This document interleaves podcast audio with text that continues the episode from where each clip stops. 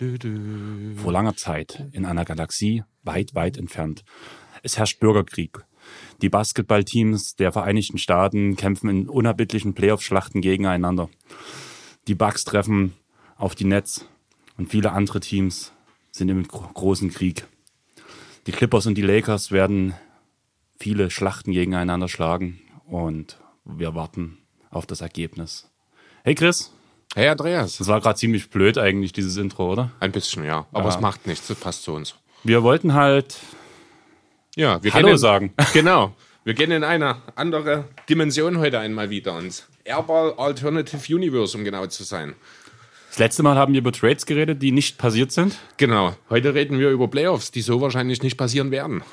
Naja, es kann schon noch passieren, aber Schauen wir ein, mal. Ein Meteor ist auf die Vereinigten Staaten eingeschlagen und dadurch müssen, weil wir einen NBA-Champion diese Saison brauchen, gehen die Playoffs sofort los. Genau, es ist quasi die, die Story, die vor Space Jam 2 spielt.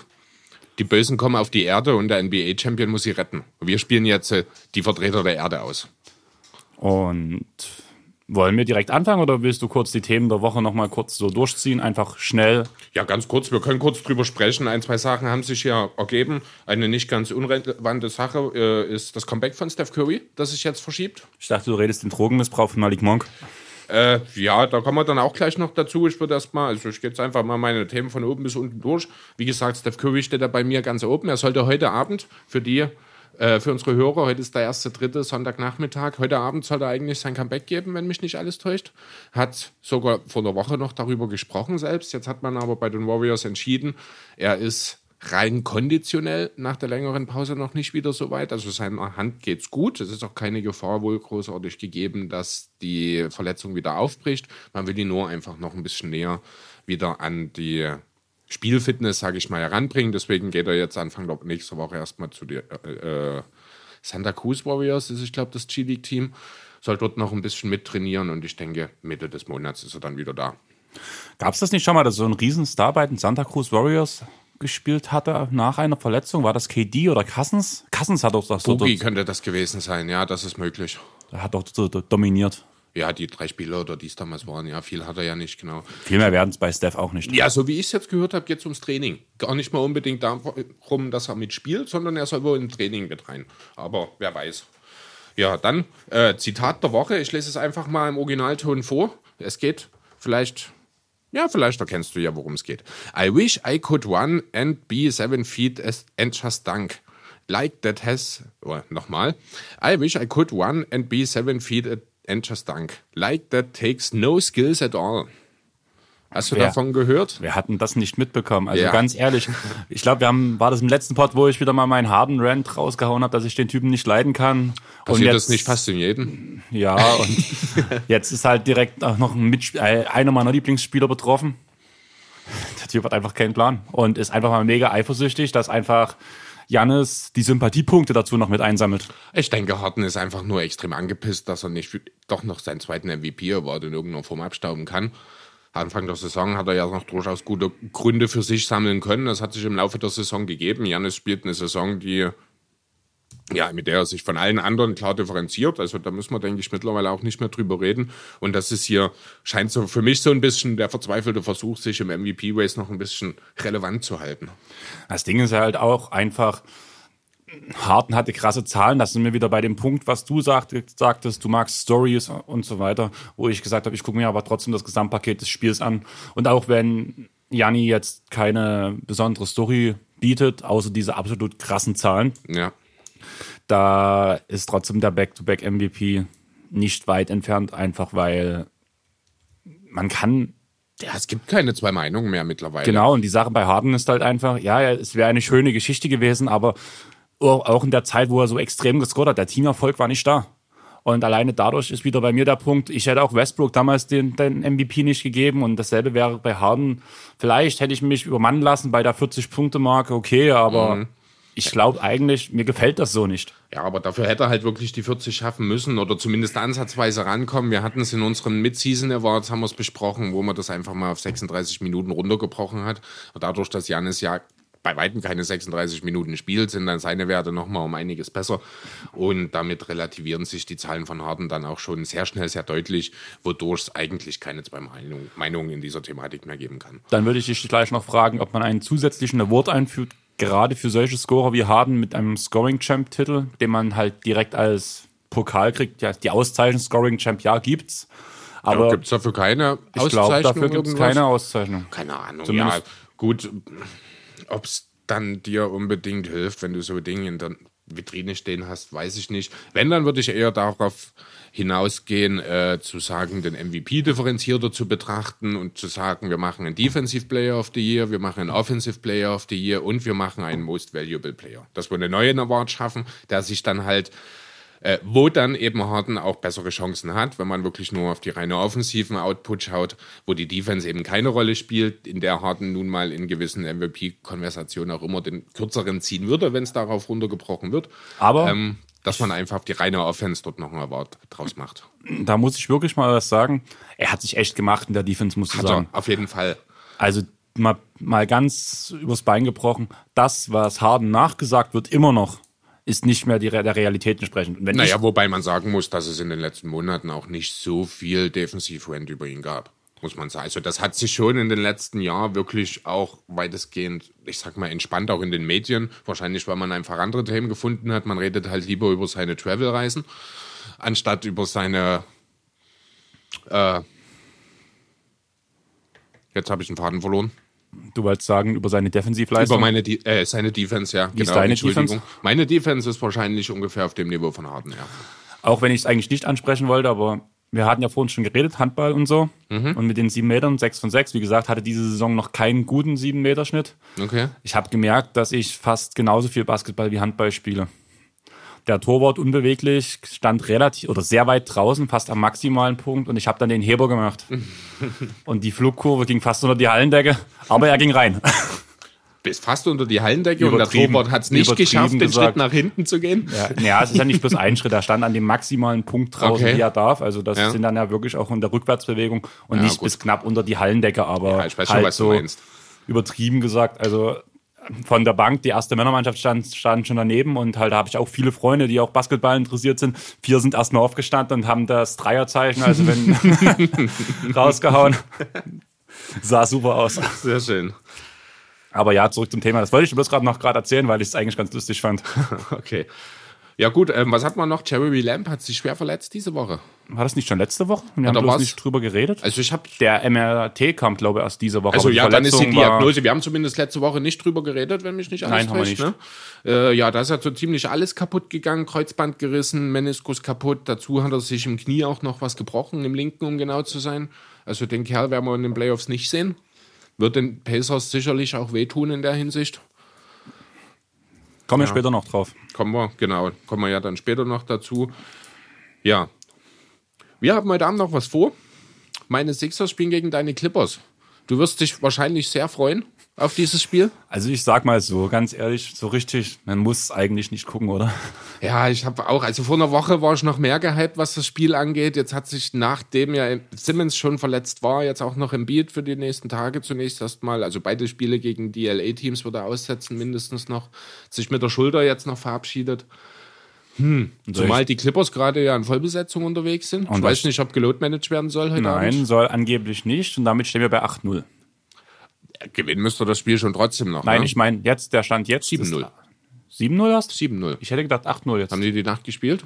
Nein? Dann müsste es 7-0 Dann, okay, sein. dann 7-0. Also, da- also 8-0 nach, Also nach Best, heute Abend. In, in Bestbesetzung, wenn alle fit sind.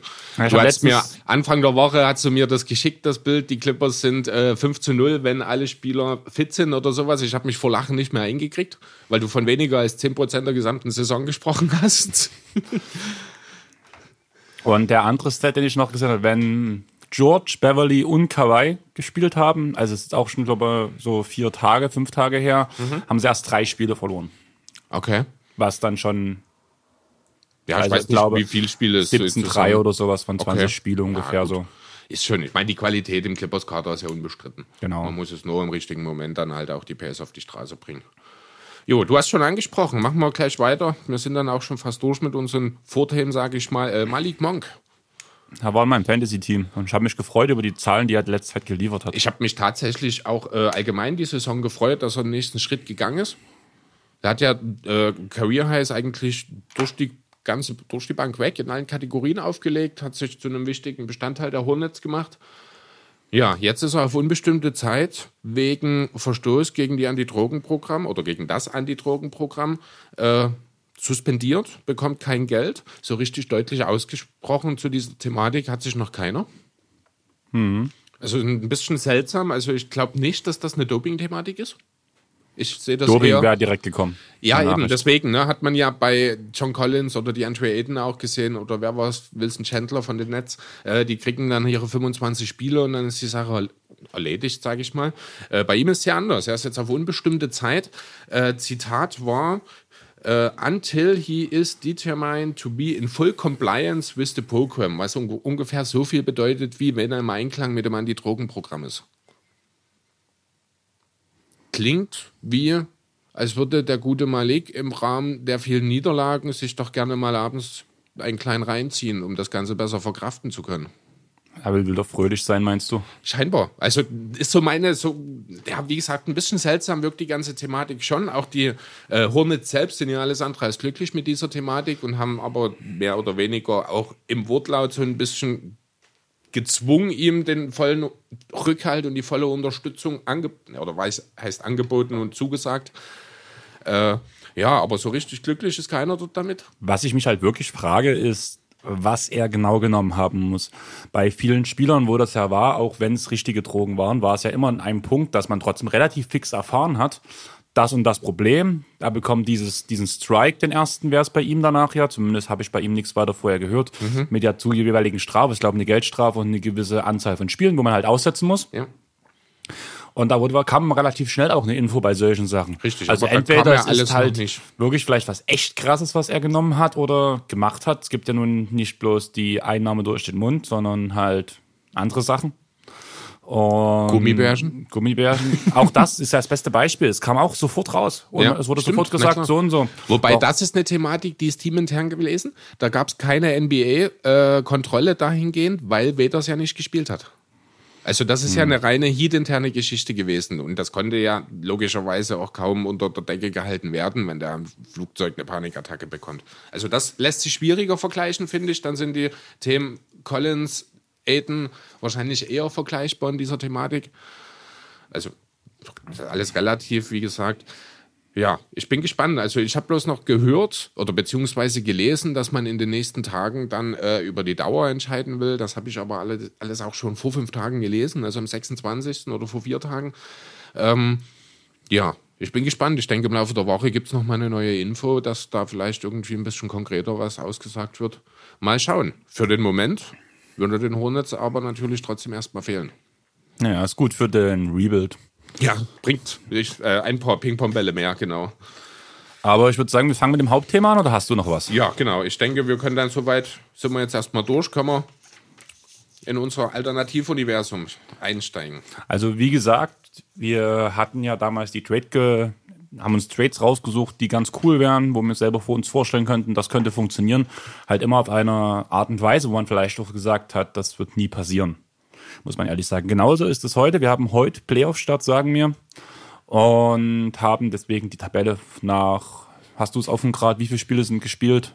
Oh, offen direkt gerade nicht. Nicht hier. Doch, Moment, um, so. die, um die 60 Spiele. um die 60 Spiele. Kann man nennen, wie man will. Wie hieß es damals, wo die verkürzte Saison? Ich Die Lockout-Season meinst Genau, du? die Lockout-Season. Äh, eine Frage habe ich dazu noch, bevor wir anfangen. Wenn wir sagen, die Playoffs starten heute, starten die Playoffs mit dem vollen Kader oder mit dem Kader von heute? naja, Jerry Melamp und sowas wird halt raus sein. Also spielen die Sixers ohne Simmons und Embiid in den Playoffs? Die ersten Spiele, ja. Okay. Die Frage ist, wie lange sie raus sind und Ja, das ist de- deswegen frage ich. Aber da, gut, dann ja, würde ich sagen, leg mal los. Fangen wir an im Osten im Osten mit dem 1-8-Matchup. Milwaukee Bucks gegen New, äh, New Jersey wollte ich schon sagen, gegen die Brooklyn Nets.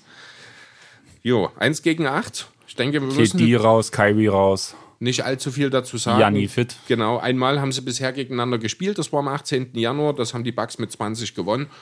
Äh, das ist auch so ungefähr das, was ich mir erwarte. Um ehrlich zu sein. Ich denke, an einem guten Tag mit einer Dinwiddie herausragenden Leistung können die Netz 1 holen. 4-0, 4-1. Ich, da muss man nicht weiter drüber reden, denke Also ich. ich Das bin bei dem Punkt, weil Sache. einfach dadurch, dass KD fehlt und Kyrie, bin ich der Meinung, ein klares 4-0 mit Kyrie, der wäre noch so ein Spieler, der halt noch ein oder zwei Siege rausgeprügelt hätte gegen dieses Bucks-Team. Aber die Ja, Defense ist einfach zu stark. Klar könnte man jetzt wieder darüber reden. Eric Bledsoe mit seinem Genau, Hase im Kopf hat er ja selber mal gesagt, dass er bei entscheidenden Spielen so ein bisschen Nervenflattern bekommt. Ja, genau. Das wird auch echt diese Saison, auch wenn die richtigen Playoffs starten, echt interessant. Ich Genau, ich sehe da jetzt noch kein Problem äh, in der ersten Playoff-Runde. Das heißt dann auch egal, ob es dann jetzt wie hier in unserem Fall gegen die Nets ist oder ob es dann gegen Orlando oder Indiana vielleicht geht. Das spielt dann alles wahrscheinlich keine, unter, äh, keine besondere Rolle in Runde 1. Aber spätestens ab der zweiten Runde muss man dann wahrscheinlich wirklich ein genaueres Auge auf Eric Bledsoe werfen. Was ich aber halt interessant fand, war diese Saison, dass viele Spiele von den Bucks, die ich gesehen habe, auch wenn es mal knapp wurde, was ja die Seltenheit war, Mhm. dass auch in knappen Spielen Bledsoe gut gespielt hat und überzeugend Der gespielt Regular hat. Season war das nie ein Problem. Ja, das ist wirklich eine reine Playoff-Thematik. Also er hatte auch schon vereinzelt mal ein entscheidendes Spiel für sein Team gewinnen können, auch schon im Phoenix. Da war natürlich diese Playoff-Thematik von Bledsoe noch nicht akut, weil Phoenix einfach nicht in den Playoffs war, bis auf das eine Jahr. Ach nee, das haben sie ja auch nicht geschafft mit dieser Drei-Guard-Line-Up. Genau. Da sind sie ja dann knapp gescheitert. Da kannst du eher sagen, dass er für die Clippers in den Playoff-Zeiten auch immer gute Performance von der Bank gebracht hat. Bledsoe hatte für die Clippers in den Playoffs So hat gespielt. für die, ja, Stimmt, der war eine Weile Backup noch von Genau. Chris Paul, ne? Ja, stimmt. das war so der beste Backup-Point Guard der Liga Ja, damals stimmt, du schon. hast recht. Ja, gut. Also Ich 4-0 würd oder einfach sagen, 4-1. Also ich bin für 4-0. Machen wir ein 4-0, ja, denke ich. Da müssen wir. Und damit ziehen die Bucks weiter.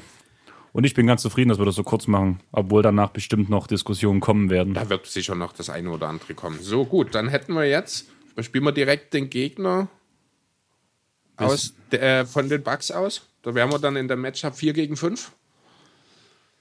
Äh, musst du sagen, ich habe mir das bloß so Ja, aufgeschrieben. dann machen wir das so. Also da äh, schauen wir uns mal an, wer denn der Gegner der Bucks in der zweiten Playoff-Runde werden soll.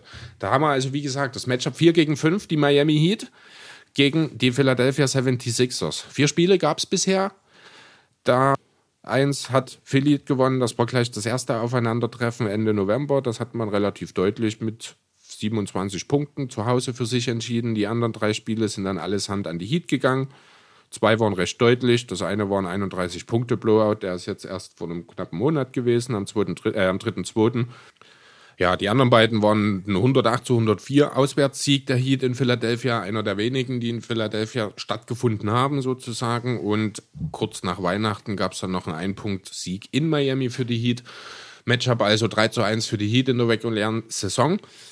Ja, und jetzt gehen wir in die Playoffs.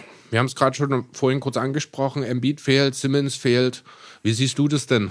Haben die Sixers ohne die beiden eine Chance? Beziehungsweise bei Embiid würde es wahrscheinlich darauf hinauslaufen, dass er so ab Spiel drei oder vier wahrscheinlich wieder mitwirken könnte, eventuell. Simmons wird ein bisschen, also Simmons nehme ich für die Serie raus.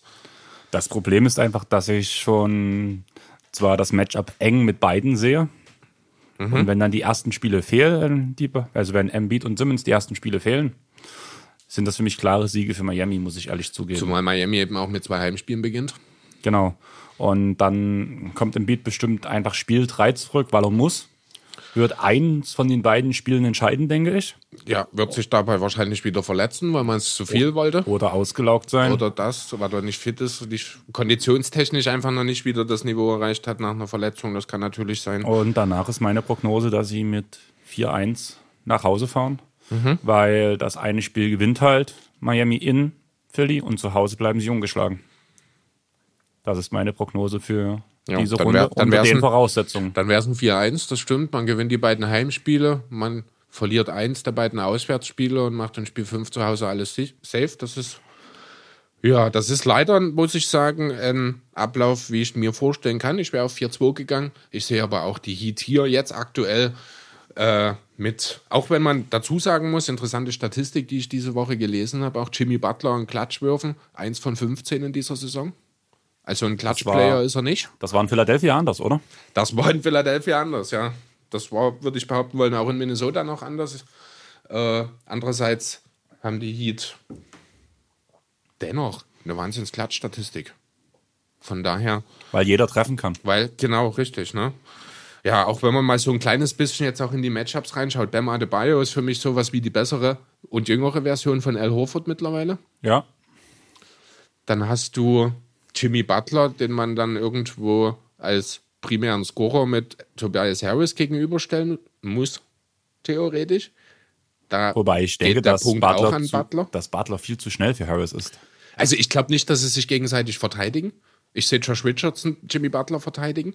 Das allerdings dann wieder in der Guard-Defense ein Loch irgendwo aufmacht, weil du, ja gut, du bringst dann vielleicht Mattis Tybalt als zweiten Guard rein neben Richardson, dann mag das gehen. Schwierig jetzt abzusehen. Das ist wiederum ein Rookie, da weißt du nicht, was du in den Playoffs erwarten kannst.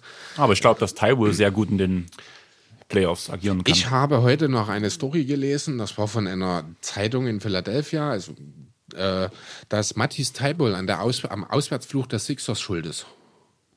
Warum? Ähm, er holt, hat, also ich weiß jetzt nicht mehr genau, vor einem Spiel, vor einem Auswärtsspiel hat er mal Essen für das Team geholt. Fast Food. Und also das war so ein bisschen ein satirischer Artikel, muss man vielleicht dazu sagen. Ne? Und er hat halt so sozusagen das Team, Auswärts verfettet. ja sozusagen, er hat es abhängig von Fast Food gemacht.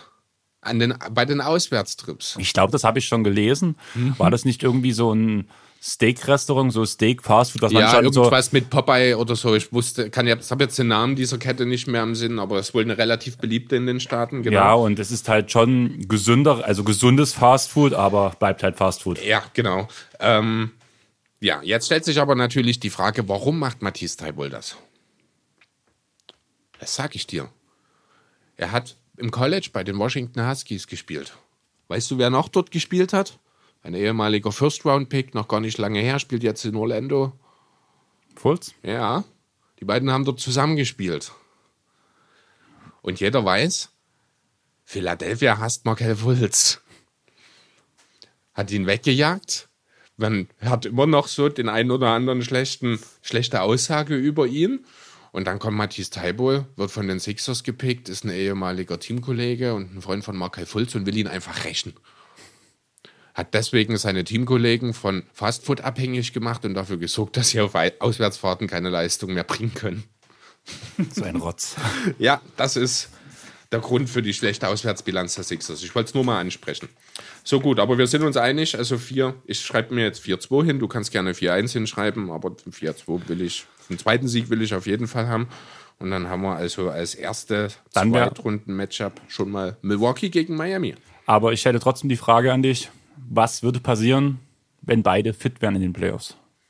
Also Dann Simmons das, und Embiid. Dann wird das Matchup gegen die Heat an die Sixers gehen. Da bin ich mir absolut sicher. Wenn beide fit sind, ist die individuelle Klasse. Die Sixers sind ein Team, das ist für die Playoffs zusammengestellt. Das muss man auch deutlich sagen.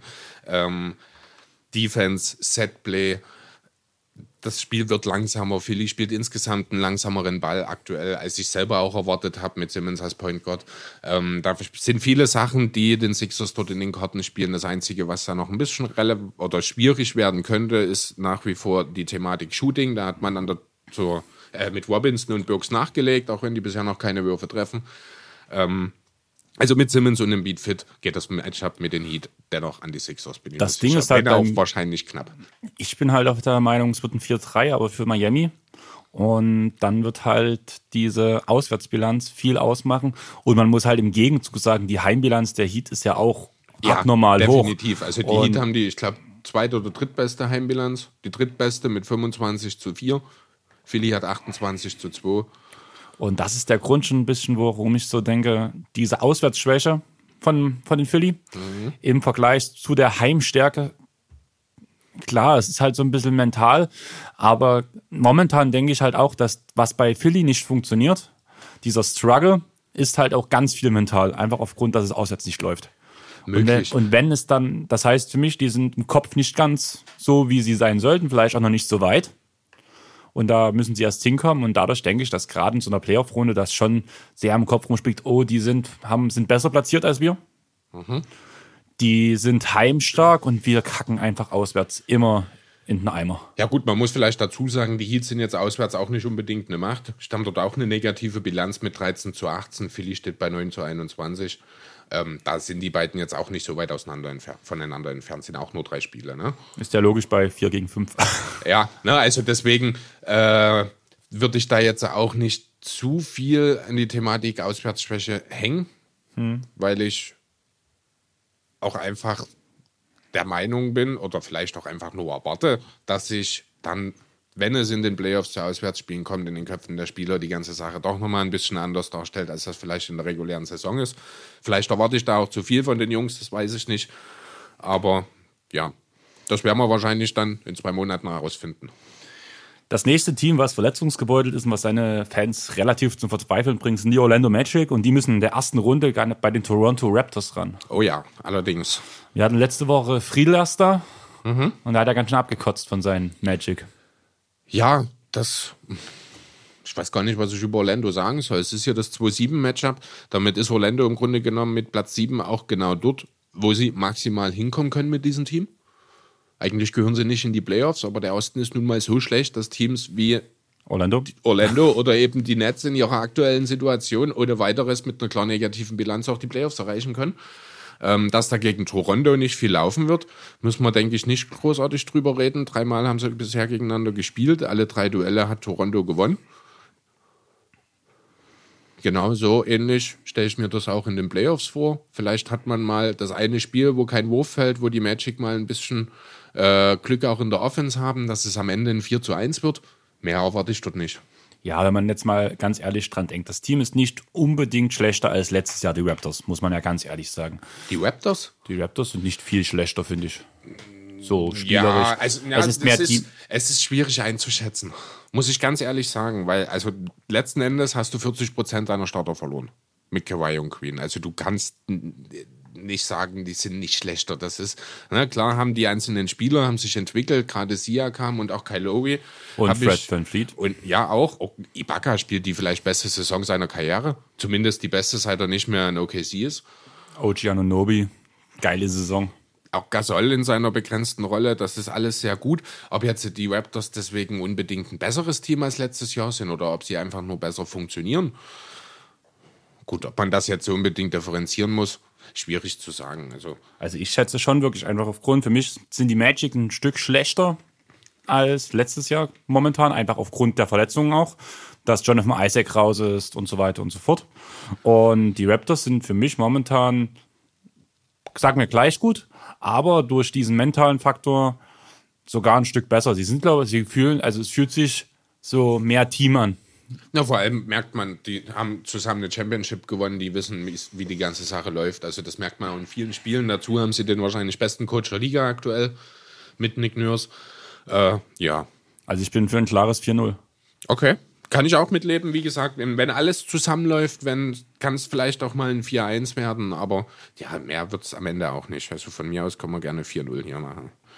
Ja, jetzt wollte ich schon 4-0 für Orlando hinschreiben. Das ist aber nicht richtig. Ja, deswegen habe ich Toronto draus gemacht. Deswegen hast du Toronto draus gemacht und wir gehen zu dem letzten Matchup im Osten. Jo. Und was für mich eigentlich auch das interessanteste Matchup ist. Die ich Boston Celtic gegen mhm. die Pacers. Genau, drei gegen sechs. Einmal haben sie bisher gegeneinander gespielt. Das war im Dezember. Da haben die Pacers mit fünf gewonnen zu Hause. Restlichen Spiele würden in dieser Saison noch ausstehen. Man muss dazu sagen, wo wir vor uns unsere Tabelle gemacht haben, dann habe ich mit den Sätzen festgestellt, dass die Pacers halt doch so weit hinten sind. Also ich habe sie irgendwie noch mit Heim als Heimrecht-Team irgendwie im Kopf gehabt, aber Okay, ja. ich wüsste gar nicht, ob sie überhaupt mal im Laufe der Saison so richtig auf, unter den ersten Vieren gestanden Ganz haben. Ganz am Anfang. Aber das muss dann wirklich schon eine Weile her sein, ja. Ja, spannende Serie, tatsächlich. Jetzt ist natürlich die Thematik, Jeremy Lamb fehlt.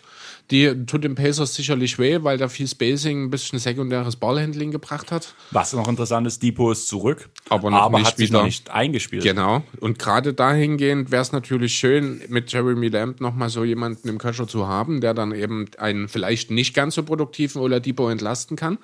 Jetzt sind die Pacers natürlich voll und ganz auf ihn angewiesen. Das Ding halt einfach ist für mich, dass die Pacers mit so das unangenehmste Matchup für die Celtics sind. Sabonis beastet diese Saison Und ja, Thais spielt eine gute Defense, aber ich glaube nicht, dass Thais Sabonis aufhalten kann.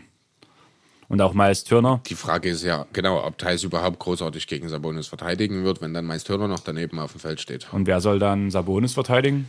Das ist genau die Frage, ne? Wer soll Turner verteidigen, wenn beide auf dem Feld stehen? Du hast theoretisch nur einen brauchbaren Defensivpick. Das ist Daniel Theiss. Den kannst du nicht auf beide stellen. Der ist ein bisschen verloren, wenn du ihn gegen Turner dann am Perimeter verteidigen lässt. Ja, ich bin halt auch der Meinung, dass einfach Theiss gegen Turner fun funktioniert da noch, weil er, ich finde halt Turner noch so ein bisschen so er ist so. Hm, ja, aber Turner ist, soft, er ist soft. Ja, aber Turner ist ein Face-Up-Sender, der eben weniger direkt aus dem Post, sondern der seinen Gegenspieler versucht eher auch äh, über das Tripling dann teilweise, also ja. über den Schritt, über ja, den ersten ich, Schritt zu schlagen. Da kann halt, ich mir vorstellen, dass da teils auch Probleme haben oder bekommen kann. Andererseits gegen Sabonis im Post äh, der zu wird, bestehen. Der wird aufgefressen. Ja, richtig. Also das ist tatsächlich das Problem. Äh, und vielleicht auch letzten Endes der Grund, warum die Pacers sich gegen einen Turner-Trade entschieden haben. Weil die Matchups in den Playoffs ja potenziell gerade auf den großen Positionen, wenn es wirklich die Celtics erwischen sollte hier, äh, würden durchaus den Pacers ein bisschen in die Karten spielen. Und das ist halt gerade die Sache, warum ich diesen Oladipo, dass er noch nicht fit ist, oder auch den Jeremy Lamb-Ausfall gerade in diesem Matchup sehr interessant finde. Einfach aus Der dem kann wirklich teuer werden. Ja. Einfach aus dem Grund, dass Sabonis ist in diese Rolle eingespielt, wenn du Depot auf gewisse Stints halt vielleicht gerade diesen, in diesem Matchup wenig Spielzeit gibst. Oder vielleicht sogar bloß die Jeremy Lamb-Rolle übernehmen lässt. Das wird schwierig umzusetzen. Es ist schwierig, aber das System hat funktioniert und vor allem funktioniert dieses System, was die ganze Saison ohne Oladipo gespielt wurde, perfekt gegen die Celtics. Mhm. Das ist so mein Grund, warum ich so sage, die Sache wird interessant. Ja, zumal die Pacers auch die guten Werkzeuge haben, um die Celtics im Griff zu kriegen. Die Celtics gehen ja in erster Linie über ihr Flügelscoring, über Hayward, über Tatum, äh, Brown und natürlich Kemba. Und du kannst dort halt mit Wes Matthews, mit Depot, äh, ja, mit Oladipo und auch mit Malcolm Procton hast du halt genau das defensive Personal, um die Celtics dort ein Stück weit einzuschränken. Ja, also das ist wirklich ein Matchup. Ich denke, in der individuellen Qualität wird sich Boston am Ende durchsetzen aber es wird womöglich äh, knapper als gedacht. Ja. Also ich würde am Ende hier tatsächlich trotzdem 4 zu 2 hinschreiben. Ich wäre bei ein 4 zu 3 für die Celtics aufgrund vom Heimrecht. Mich würde es halt nicht wundern, in der momentanen Verfassung, also ohne eingespielten Oladipo, wenn sogar die Pacers sich durchsetzen würden in dem Fall. Ich denke trotzdem, dass die Celtics machen, weil am Ende Tatum wird übernehmen. Mhm. Und man merkt ja, wie Tatum gerade spielt. Und man muss natürlich auch ist. die Frage stellen, was ist Kemba Walker in den Playoffs zu leisten imstande? Das wären seine ersten. Ich denke, das funktioniert. Wahrscheinlich, ja. Wobei man bei der Aber WM sagen musste, war nicht so, war nicht, nicht so prickelnd. Ne? Genau. Aber das ist halt auch nochmal eine andere Situation, weil du dort halt nochmal in einem ganz anderen Teamkonstrukt auch zusammenstehst. Ähm, ja, also ich mache mir grundsätzlich auch geringere Sorgen tatsächlich darum, äh, ob Kemba Walker in den Playoffs in der Lage ist, seine Leistung zu bringen. Ich bin der Meinung, notfalls bekommt eh Tatum den Ball und wird in die Zone ziehen und danach die äh, Schützen wie Brown und Kemba und so weiter bedienen. Naja, gut, also da verlangst du schon ziemlich viel von Tatum, weil das ist nur gerade der Bereich, den er, wo er noch ein bisschen noch hast an sich arbeiten hast muss. Hast du das Spiel gegen die Lakers gesehen? Hast du das Spiel gegen, was habe ich noch geguckt letztens? Ist mir gerade das, was ja, die letzte Live-Übertragung von Boston, was dieser Junge gerade spielt. Ja, natürlich, aber er ist kein Playmaker. Also da muss sicherlich kann er mal einen Kickout nach einem Drive spielen, aber das ist nicht der Kern seiner Aufgabe. Also er ist wirklich dafür da, äh, in diesem Team dann äh, die Possessions abzuschließen am Ende. Das ist natürlich, bringt da hier und da mal einen Assist raus, aber ich würde jetzt nicht erwarten, dass Tatum in den Playoffs einen Schritt macht, so ähnlich wie ihn quasi Kawhi vor der Saison gemacht hat, als er sich das Playmaking draufgebracht hat. So ein bisschen zumindest. Also das erwarte ich von Tatum nicht. Das muss er auch nicht bringen, denn da hat er mit Hayward, mit Smart, mit Brown, äh, mit, ja, doch, Brown eher weniger, aber mit Kemba sind eben auch gute Playmaker im Team schon vorhanden. Dass das gar nicht unbedingt notwendig sein wird. Trotzdem ist Tatum am Ende der X-Faktor, der hier diese Serie entscheiden wird. Und damit sind wir uns eigentlich einig. Du sagst 4-2, ich sage 4-3 und die Celtics ja. kommen in die nächste das. Runde. Ja. Sorry immer, wenn ihr ganz kurz wartet und dann Stille habt, wir tun dann unseren Playoff-Baum. Genau, wir müssen das ein bisschen mitschreiben. Wir wollen ja die nächsten Runden dann auch noch durchgehen und wenn wir nicht mehr wissen, wer da gegen wen spielt, dann hilft uns das natürlich auch nicht. So, dann haben wir die erste Runde im Osten hinter uns. Wir gehen also in die zweite Runde dann später mit Milwaukee gegen Miami und Toronto gegen Boston. Bevor es soweit ist, schauen wir aber mal auf die andere Seite der USA, oder? Ich würde sagen, wir fangen in LA an. Ja, macht Sinn, denn die sind an 1 und müssen mit den Grizzlies in der ersten Runde. Also die Lakers, um die geht es hier natürlich. Und die müssen es mit den Grizzlies aufnehmen in Runde 1. Wir haben doch jetzt gerade ein alternatives Universum. Da passieren doch manchmal ganz komische Dinge, oder? Ich würde mich mega freuen, wenn die Grizzlies die Lakers rausschmeißen. Ja, das wäre schon eine echt geile Geschichte. Aber ich glaube, da glaubst du auch selber nicht wirklich dran, oder? Nein, nicht wirklich, aber ich würde mich freuen. Es wär Haben die- schon cool. Haben die Grizzlies nicht sogar in den letzten Tagen erst gegen die Lakers gewonnen? Haben sie tatsächlich, ja, mit 105 zu 88 am 29. Also gestern.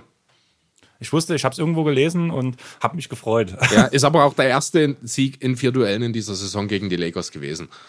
Ähm, ich bin mir relativ sicher, Memphis, wenn sie wirklich in die Playoffs, also beziehungsweise wenn sie zu diesem Matchup kommen, äh, die werden sich gut schlagen. Die werden vielleicht auch eins gewinnen. Vielleicht, wenn Jamorant mal ausrastet und vielleicht gleich mal ein 40-Punkte-Playoff-Spiel in seiner ersten Serie hinlegt. Darf ich ehrlich sein? Ich glaube nicht, dass Ja Morant der Typ sein wird, der ausrastet, sondern eher JJJ. Meinst Jaron? Jackson Jr. Ich habe irgendwie bei dem das Gefühl, Aber der dass wird die meiste Zeit mit Anthony Davis in der, äh, beschäftigt sein, vorn wie hinten. Ja, aber Anthony Davis finde ich relativ, also er ist ein guter Verteidiger, kann man nicht sagen. Vor allem diese Saison ein Top überragender. 3 Verteidiger des Jahreskandidat. Ja. Aber ich finde trotzdem, sobald du Davis halt rausziehst, hat er schon seine Schwierigkeiten. Das, ist also die einzige schwache Stelle in seinem Spiel. Und das ist das, was Jaron Jackson Jr. am besten beherrscht. Aber das ist dann immer noch eine Geschichte, wo ich sage, er ist mobil genug, er ist agil genug und er hat auch die Größe, um Jaron Jackson überall auf dem Feld einzuschränken. Ja, aber wir reden halt wirklich gerade davon, Jamorant tut trotzdem viele seiner Possessions unterm Ring abschließen. Und dann hast du dort einen Javel McGee stehen, einen Dwight Howard oder einen Anthony Davis. Deswegen denke ich eher, dass durch das Outside-Spiel, wenn Anthony Davis rausgezogen wird durch Jaron Jackson Jr., dass dann am ehesten ein Spieler explodieren kann, dass es mal passiert. Weil danach Jaron Jackson Jr., wenn er an Anthony Davis vorbei ist, auch einen Dwight Howard oder einen Javel McGee schlagen kann. Ja, das mag durchaus sein. Äh, ist natürlich alles hochtheoretisch. Wir reden hier im Endeffekt davon, ob die Grizzlies vielleicht ein Spiel gewinnen können. ne? Das muss man vielleicht auch nochmal deutlich sagen. Zwei Wir redest du wirklich von zwei? Ich das rede sehe von ich zum zwei. Beispiel schon wieder nicht mehr. Also ich denke, dass 4-1 noch passieren wird, ist meine Einstellung dazu. Aber dass mit einer Explosion das 4-2 möglich ist. Davon rede ich. Wenn wir uns einigen, Ah, das, bin das, da bin ich wieder der Punkt. Also ich sehe unter normalen Umständen holen die Grizzlies hier keinen Sieg. Dafür sind die Lakers von 1 bis 5, von 1 bis 12 wahrscheinlich sogar das bessere Team. In der Spitze, in der Breite. Das liegt einfach daran, dass beide Teams natürlich in völlig unterschiedlichen Situationen gerade sind. Ne, die Grizzlies haben nichts mit den Playoffs zu tun gehabt vor der Saison. Dass sie jetzt auf Platz 8 stehen und womöglich tatsächlich die Playoffs erreichen. Das ist eine Sache, die hat dort niemand erwartet. Die nimmt man natürlich gerne mit. Äh, aber das Team ist null auf Playoff-Erfolg oder überhaupt Playoff-Teilnahme ausgerichtet. Das merkt man auch. Deswegen hat man sich auch mit Justice Winslow einen Spieler geholt, der in dieser Saison gar nicht mehr helfen wird wahrscheinlich. Der aber Potenzial hat und Talent hat, in den nächsten Jahren zum Teil des Kerns zu werden. Ähm, und es sind für ich habe jetzt den Grizzlies-Kader nicht im Kopf, aber ich würde jetzt einfach mal sagen, für mindestens sieben oder acht der Leute im Kader sind es die ersten Playoffs, wenn es denn dazu kommt. Und das wird man schon deutlich merken. Auf der anderen Seite sind die Lakers, die sind ruhig, die sind erfahren, die haben alles schon erlebt. Außer Und AD. und vor allem tun sie nicht so entspannten Basketball spielen wie die Clippers. Die Lakers, muss man ja wirklich sagen, sind jedes Spiel, sogar in der Regular Season, hochkonzentriert Ja. und lassen wenig Fehler zu. Also das ist zum allerersten Mal, dass ich vor allem LeBron in so in so einer geistigen Verfassung, muss ich wirklich sagen, sehe. Selbst in seinen Jahren in Miami, klar, er hat besser gespielt als jetzt in den letzten Jahren und hatte sich aber trotzdem keine Saison so krass mental, finde ich, fokussiert. Naja, man muss das mal aus seiner Sicht sehen. Ne? Für ihn geht es um seine Legacy. Er braucht den Titel für die Lakers, um wirklich äh, dort seine Legacy entsprechend seinen eigenen Vorstellungen darstellen zu können. Dafür wird er nur noch ein, zwei Jahre Zeit haben, wahrscheinlich. Muss man auch mal realistisch sein, vielleicht noch drei. Aber dann reden wir von dem LeBron, der ist dann 36, ich glaube. 37 sogar schon. Und da muss man ehrlich sagen, dann ist es nicht mehr LeBron sein Verdienst, sondern ADs. Ja, ADs. Und ist nicht LeBron jetzt schon 36? Ist er jetzt schon 36? Ich glaube, er ist jetzt schon 36. Meine Güte, dass, man- dass man das bei ihm immer, also Ja, man merkt Spiel- es ihm ja nicht an, ne? spielen tut er wie Ende 20. Immer noch diese Krachen. 35, er ist am 30. Dezember 84 geboren. Also er wird Ende des Jahres wird er schon 36. Ja. Also er hat wohl wahrscheinlich wirklich nur noch zwei Jahre dieses nächstes, vielleicht noch das Jahr danach. Also da ist nicht mehr viel Zeit, wo man dann auch mal sagen kann, ach ja, mein Gott, wir haben ja nächstes Jahr noch mal. Deswegen, und ich denke, das wird ihm bewusst sein, das wird er seinen Teamkollegen bewusst gemacht haben. Für Das- die es ja auch vielleicht die einzige Chance auf den Titel ist. Das muss ich halt wirklich sagen. Du kennst meine Meinung zu LeBron. Ich bin nicht gerade der größte Fan. Ich respektiere natürlich, was er schafft, wie er, wie er, was er erreicht hat schon. Aber das ist wirklich so für mich diese erste Saison, wo ich das richtig feier, blöde gesagt, wie fokussiert er ist. Das ist immer so ein Punkt, was ich bei Spielern so cool finde, die nicht groß mit Mimik und Gestik agieren und danach halt krasse Sachen machen, wie Kawhi Leonard, der ja, wenn er auf dem Feld ist, fokussiert hoch 10 ist Ja. und die ganze Karriere das so war. Das war, konnte man bei LeBron nicht sagen. Auch das war so ein Punkt, warum ich es immer nicht cool fand, wie wenn zehn Leute an ihm dranhängen, er trotzdem den Dank und danach kommt noch dieses die äh, Muskel, Muskeln zeigen, wie stark ich Flexing, bin. hm. Genau, was ich halt persönlich nicht cool finde. Da Kawhi würde vielleicht Kopfschütteln zurückrennen und würde sich so denken, "Ah, diese Idioten. Aber Ja, aber machst du das nicht auch? Nö. Wenn du ein Tor machst, du jubelst doch auch kurz, mehr ist es doch nicht.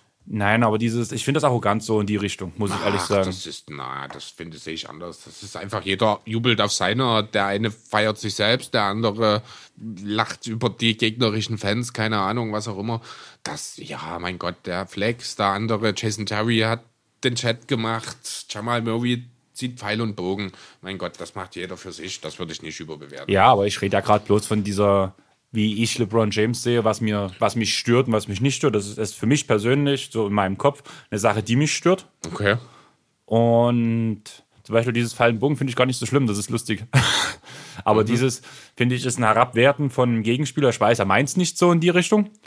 Kann Und den Punkt auch gar nicht nachvollziehen. ja, aber das ist halt einfach so eine mentale Sache, glaube ich, so wie man es aufnimmt. Du nimmst das anders auf als ich. Das ist Ja. so ähnlich wie diese ganze Sache, wo wir damals wegen Joel Embiid geredet hatten Ja. dass wir da völlig zwei verschiedene Ansätze haben. Und ich bin halt auch zum Beispiel, weil du sagst, ich mache es ja auch nicht anders. Ja, ich tue ein Torwart so jedes vierte Spiel den Ball einmal mit voller Kraft über den Kopf jagen. Weil du ein Arschloch bist. Aber danach entschuldige ich mich dafür auch. Ich tue danach auf, ich stelle stell mich danach in die Abwehr und tue so Ja. die Hand heben und so, Ja. sorry, so Mimik, Gestik zeigen. Und Aber dann, muss ich ganz ehrlich sagen, und das ähm, nimm das bitte nicht persönlich, aber dann bist du eine Sportpussy. kann sein. Muss, muss ich dann mal, weil das ist, das gehört dazu, mal ein bisschen Trash und dass man einfach mal auch dem Gegner, wenn man eine geile Aktion hat, auch einfach mal zeigt, dass der Gegner nichts ist. Das ist einfach, das gehört zum Sport Das dazu. mache ich nur als Revanche.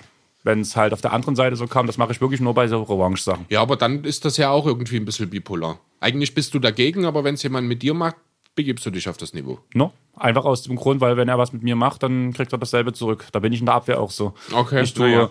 Ich tue eine relativ faire Abwehr spielen oder spiele eine faire Abwehr. Ich, bin, ich spiele eine harte Abwehr, aber eine faire. Mhm. Aber wenn die Gegner anfangen dreckig zu werden, dann wäre ich auch dreckig. Punkt. Okay. Gut. Apropos dreckig, kommen wir zurück zu den Lakers. Äh, Ich 4 bin zu 4 1. 4-1. Ja, sind wir uns einig. 4-1 Lakers. So, dann Wir hatten ja letzten Podcast das Thema auch mit den Clippers klare Titelcontender, wo ich drei Teams gesagt habe, die gefährlich werden können. Ja. Und deswegen kann ich schlecht sagen, die Lakers fliegen jetzt gegen die Grizzlies raus. Ja, das wäre tatsächlich auch sehr unrealistisch, muss man mal so sagen. So, dann schauen wir doch mal auf das Matchup, äh, das den Gegner der Lakers dann in der zweiten Runde ausspielt. Da haben wir das Matchup 4 gegen 5, die Houston Rockets gegen die Utah Jazz. Hier bin ich schon sehr gespannt auf deine Meinung, muss ich sagen. Ähm, wir sind am aktuellen Punkt und ich finde, beim aktuellen Punkt sind die Jazz nicht bei dem Stand, wo sie sein wollten in dieser Saison. Bogdanovic spielt überragend, Ja. aber vor allem dieses leidige Thema Joe Ingles, Mike Conley ist so. Äh. Und leider, was ich auch nicht gedacht hätte, funktioniert das Spiel der Rockets verdammt gut. Ja, ich glaube 11 zu 2 jetzt seit Ja. dem PJ Tucker, äh, nicht dem PJ Trucker, sondern äh, Trucker, äh, sondern dem Capella-Trade. Ähm, was ich sehr besorgniserregend bei den Jazz finde, ist die Defense, um ehrlich zu sein. Ein Team, Ja. das eigentlich prädestiniert für den letzten Jahren für eine Top 3 Defense war, das mit Mike Conley einen überdurchschnittlichen Verteidiger dazu kommt, bekommt. mit Bogdanovic einen unterdurchschnittlichen Verteidiger, der das aber viel besser als erwartet macht. Und dann ist man trotzdem nur im Mittelfeld. Was ich halt auch sagen, Defense, schwierig. was ich auch sagen muss, ich glaube, ich habe es bei Locked on NBA gehört, bin mir aber nicht sicher. Gobert ist von den Werten jetzt vor allem in den letzten Monaten nicht mehr der Verteidiger, für den man ihn. Gobert hat, ich glaube, aktuell so ein bisschen kämpft mit sich selbst, was seine Rolle in Utah angeht. Ähm, ich weiß gar nicht, ich habe es jetzt die Woche auch, könnte im Korbjäger-Podcast sogar gewesen sein, wo sie drüber gesprochen haben. Ich habe es ich hab's auf jeden Fall auf Englisch gehört, bin mir bloß gerade unsicher, ob es bei JJ Reddick war oder das sind ja so die Sachen Locked on NBA, die ich halt höre. Ja. Nee, ent entweder war es bei den, Roche. entweder habe ich es bei den Korbjägern oder bei Talking the Game gehört diese Woche. Fand, Oder also, Ko ah ja, doch, hast du ja gerade gesagt. Ja, oder ja. Mhm. Talking the Game, ja. Äh, wo es einfach darum ging, die, dass Gobert gerne etwas mehr Verantwortung halt in der Offense auch übernehmen würde, vielleicht doch mal hier und da einen Ball im Post haben möchte. Äh, das natürlich in einer anderen Form darstellt, als das Dwight Howard in seinen Premium-Zeiten gemacht hat. Also als Teammate schon noch, aber schon offenbar ein bisschen ja unglücklich ist mit seiner Rolle in der Offensive, was unmittelbar zur Konsequenz dann halt eben auch haben kann, dass dann seine Leistungen in der Defensive ein bisschen sich einschränken, weil er eben unbewusst quasi nicht mehr 100% bringt. Weil er eben mit seiner Rolle offensiv unzufrieden ist. Ist natürlich nur eine Theorie jetzt an der Stelle. Darf ich kurz für die Theorie noch was reingeben? Mhm. Kann es vielleicht sogar sein, dass das Ostergame ihn dann noch ein bisschen beflügelt hat mit diesem Weil, zum einen, weil er überhaupt erstmal All-Star geworden ist jetzt Und und, dann dann, auch noch gleich so ein wirklich gutes Spiel gezeigt hat, wobei man fairerweise, wenn man das Spiel gesehen hat, weiß man auch, wie er zu seinen Punkten gekommen ist. Ne? Das und weiß man bei Gobert. Ja, eben. Und das ist genau der Punkt. Das weiß man bei Gobert. Und trotzdem scheint ihn das nicht zu erfüllen. Ich würde dir jetzt gern mal sagen, wie ich denke, wie das Defense-Spiel der Jazz aussehen wird. Ich denke, dass sie äh, so arbeiten, dass immer wenn Westbrook reinzieht, wird Gobert unterm Korb stehen. Und die werden die Defense so aufbauen, dass das funktioniert. Und so rotieren. Ich glaube, das kriegt Quinn Snyder hin. Und dann wird es schwer für Westbrook abzuschließen. Und du hast gute Individualverteidiger, die du auf die Gegenspieler setzen kannst. Ähm, Wobei ja, bei- aber wo- du hast keine, die das Tempo mitgehen können. Ne? Also ein Ingles, ein Conley sind überragende Verteidiger. In erster Linie im Teamverbund, insbesondere Conley auch im 1 gegen 1, aber die sind halt beide nicht mehr 29. Was hältst du von der Defense von Mitchell? Kann ich nicht allzu viel dazu sagen, muss ich ehrlich zugeben. Er hat sich dort ein bisschen verbessert, würde ich behaupten wollen, in dieser Saison. Aber er ist kein Stopper. Ich denke Kann halt, er auch nicht sein, weil er zu viel Verantwortung von noch braucht. ich wollte gerade sagen, er ist halt eigentlich wirklich der einzige Spieler, kann man fast sagen, weil auch Royce O'Neal ja nicht das Tempo mitgehen kann, der, den man eigentlich auf Harden stellen muss, in dem Fall.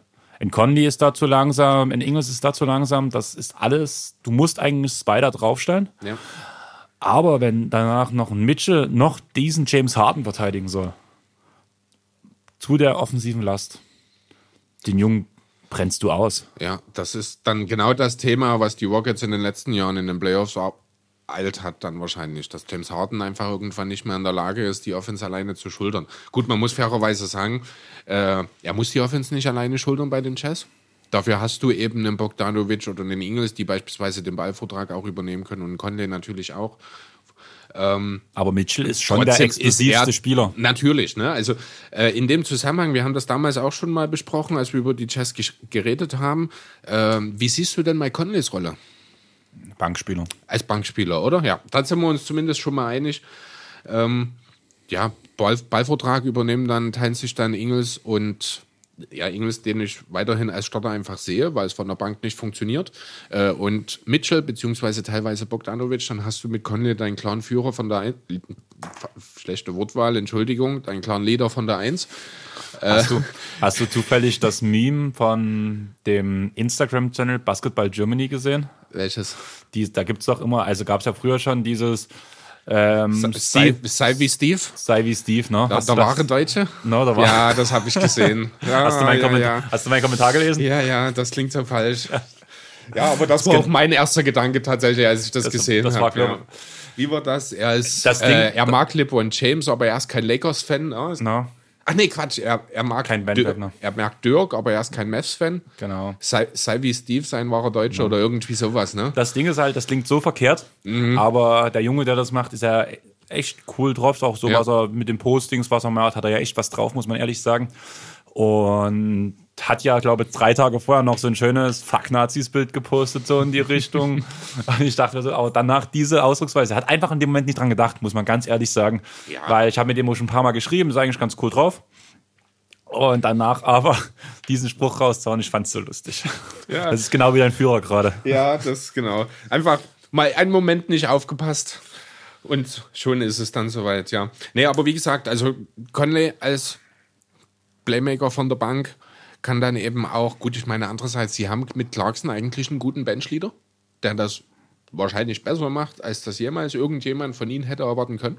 Also der spielt effizient, der macht, hat richtig gute Quoten, der macht gute Punkte, äh, macht das alles sehr solide. Trotzdem denke ich, dass er mit Conley an seiner Seite wahrscheinlich das Ganze noch mal ein bisschen aufstocken kann. Also der Output wird wahrscheinlich geringer werden, aber die Effizienz wird die, steigen. gen- wobei die Effizienz bei Clarkson kaum noch steigen kann. Muss man wirklich mal ganz deutlich so sagen. Also wenn, dann hätte er noch mal eine völlig neue Stufe in seiner Entwicklung erreicht, denn das, was er aktuell für die Jazz macht, ist wirklich, wirklich stark. Okay, ähm, kommen wir mal zum Ergebnis. Wen hast du denn von? Wer gewinnt dieses Matchup? Auch wenn mir es weh tut, ich denke 4-2 für die Rockets. Und das Ja. ist damit schon sehr, sehr deutlich, finde ich sogar. Ich finde es irgendwie schade, weil ich dann eher schon Jazz-Fan bin als, Rock, also als Rockets-Fan. Ja, ich weiß, also ich sehe auch die Rockets in dem Matchup aktuell von. Muss ich deutlich sagen. Ich habe mich ja zu dem Thema Rockets damals schon, äh, gerade in Bezug auf die Playoffs, sehr skeptisch mit diesem Small Ball Lineup äh, ausgedrückt, dass ich glaube, dass es in den Playoffs schwierig wird. Nun hat man gerade mit den Jazz eigentlich die Blaupause eines Teams vor sich, wogegen die, Jazz, äh, die Rockets Probleme bekommen sollten. Aber die Jazz sind einfach nicht gut genug. Ich habe es auch vor der Saison gesagt, die sind ein potenzieller Contender. Mit der Akquisition von Conley und von Bogdanovic machen die den nächsten Schritt, aber sie kriegen es nicht auf die Platte. Und deswegen, und Houston ist jetzt, die haben einfach ein perfekt austariertes Team. Jeder hat genau seine Rolle. Man hat keinen Spieler, der dort nicht in die Idee des, äh, ja, einfach in die Idee passt.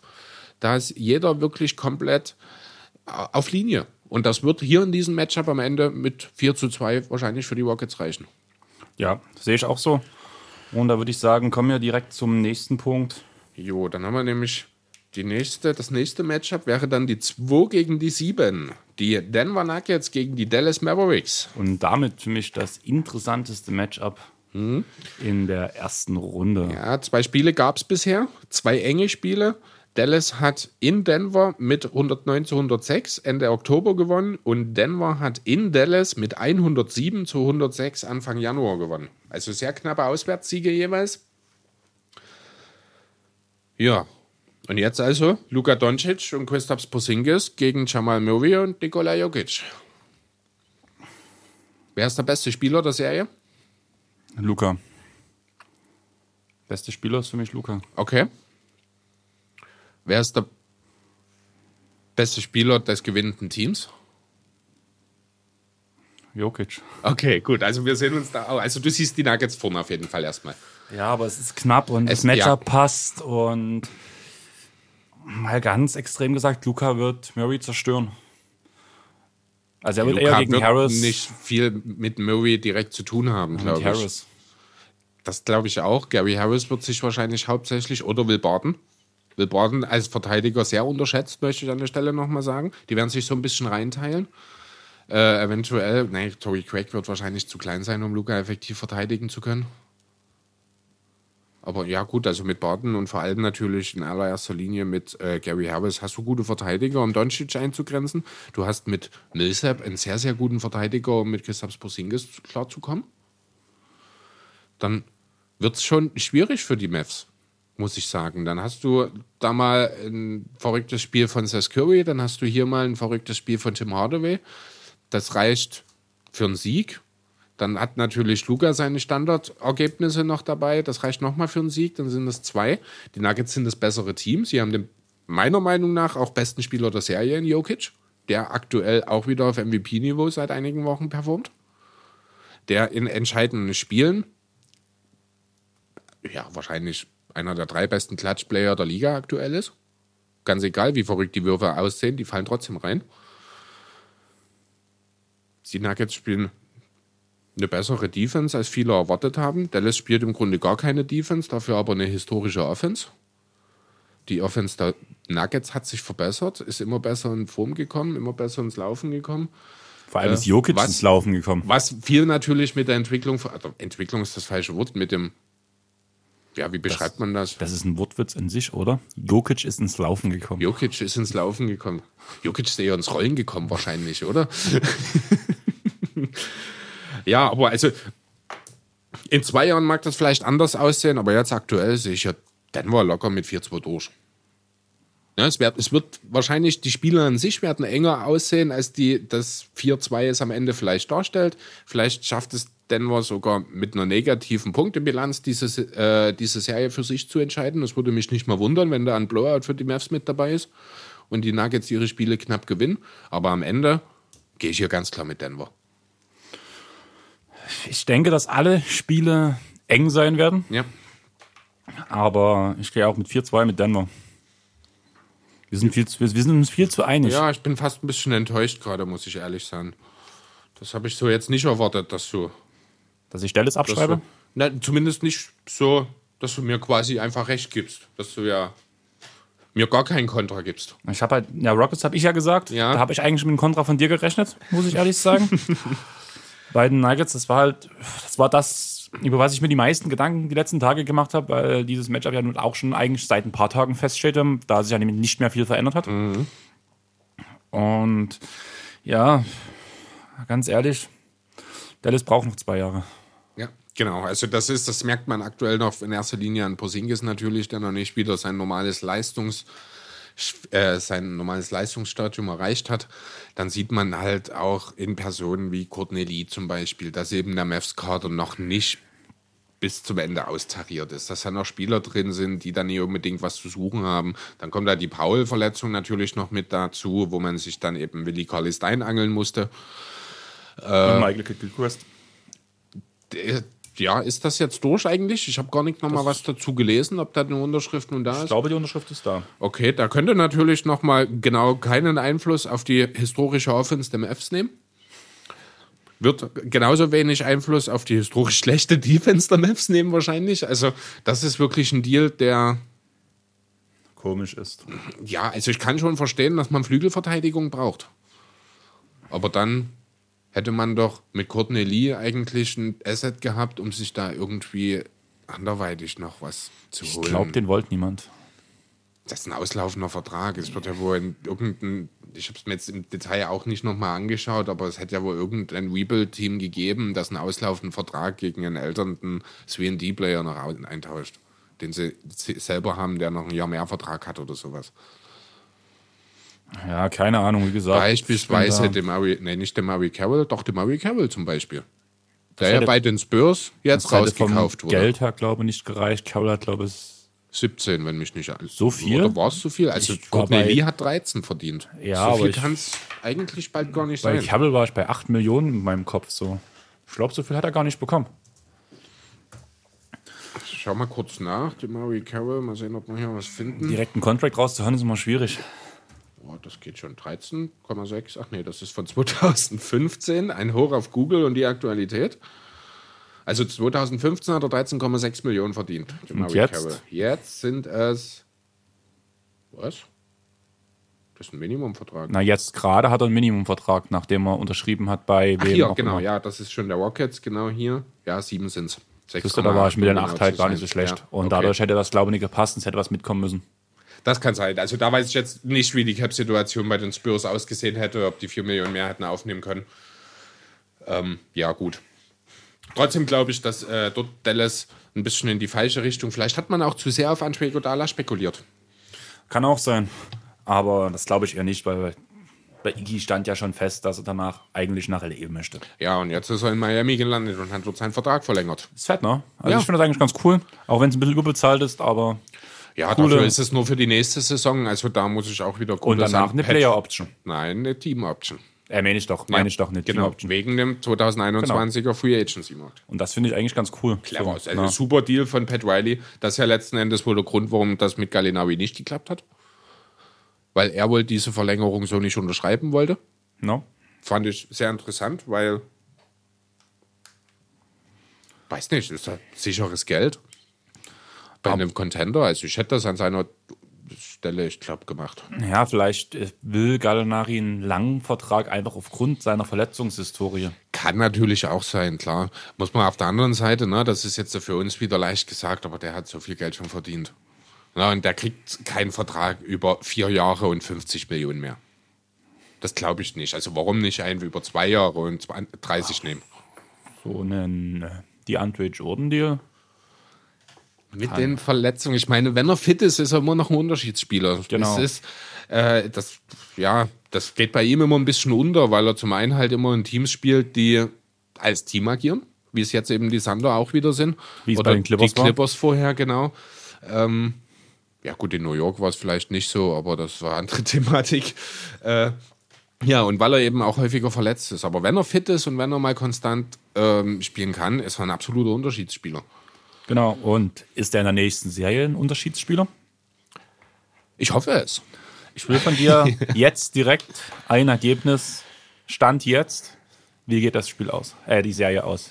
4-2 für die Clippers.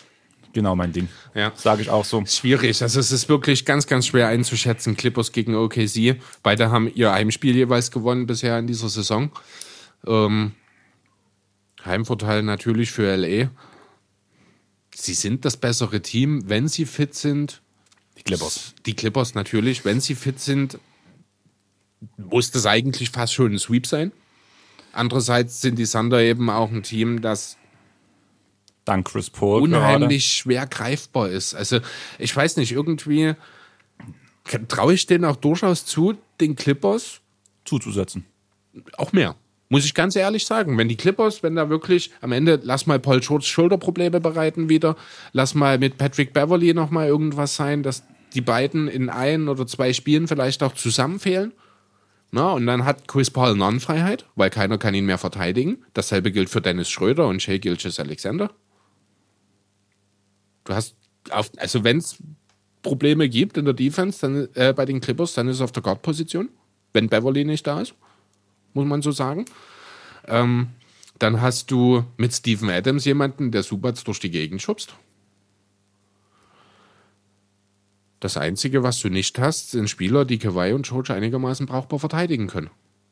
Ja, und deswegen sage ich, wenn einer von den beiden dort fehlt, kann das ganz schnell ganz eng werden.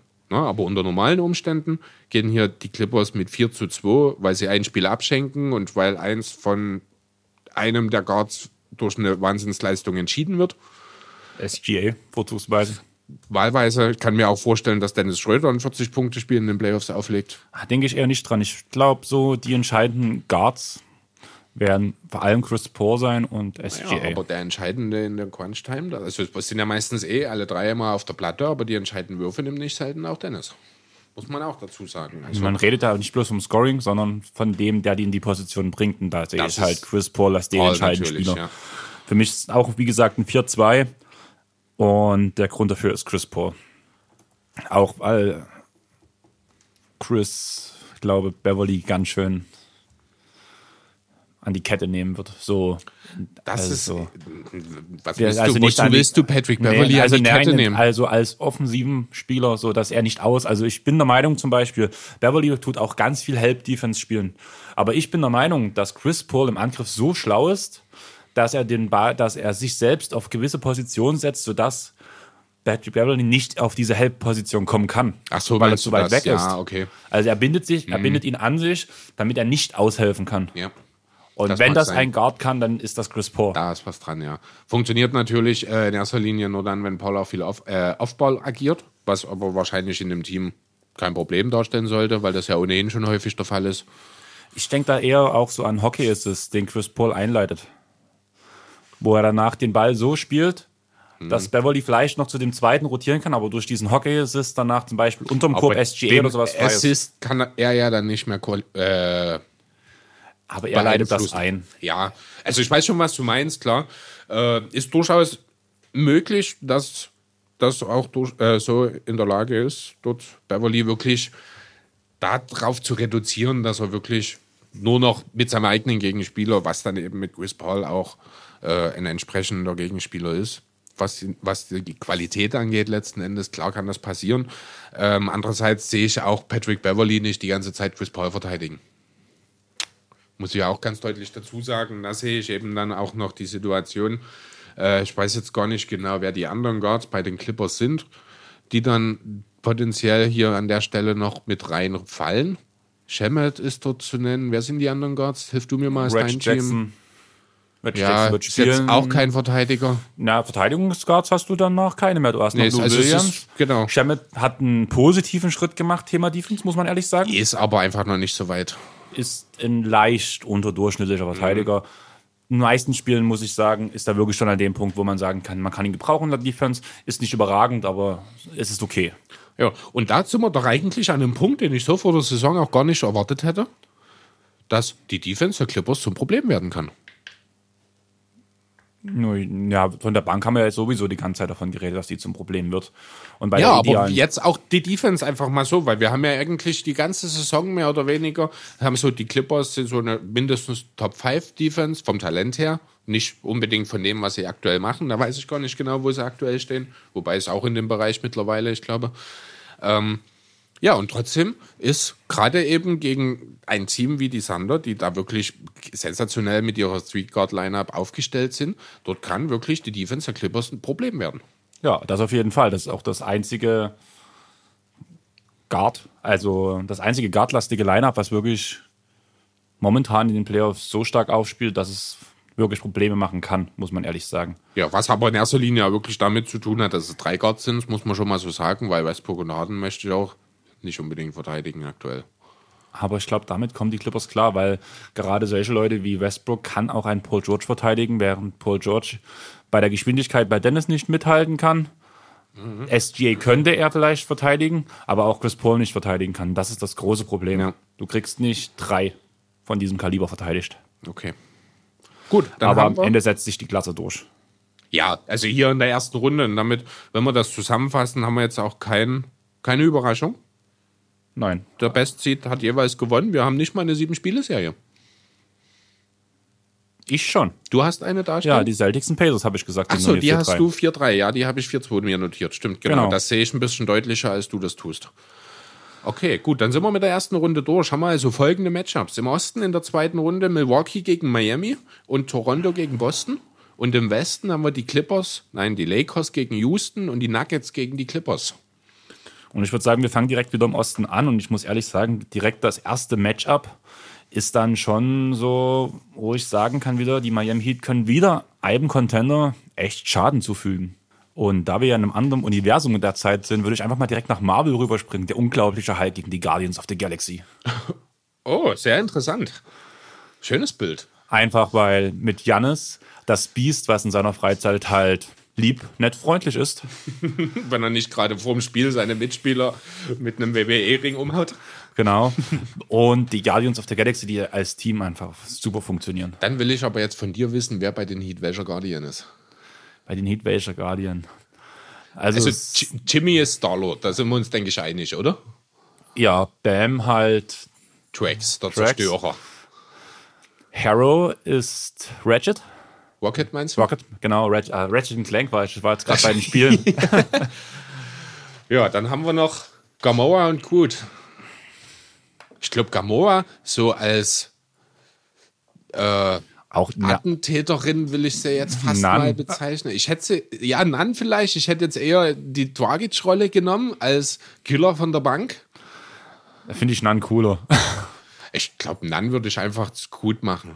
Ja, aber Groot ist so ein bisschen so dieser liebe, ruhige, schüchterne und das hat er ja nun leider bewiesen, dass er es nicht ist. Okay, aber wer, wer wäre es dann gut? Er ist Groot, wer ist dumm. Schade, dass Dion Waiters weg ist. Äh, was heißt du von Iggy?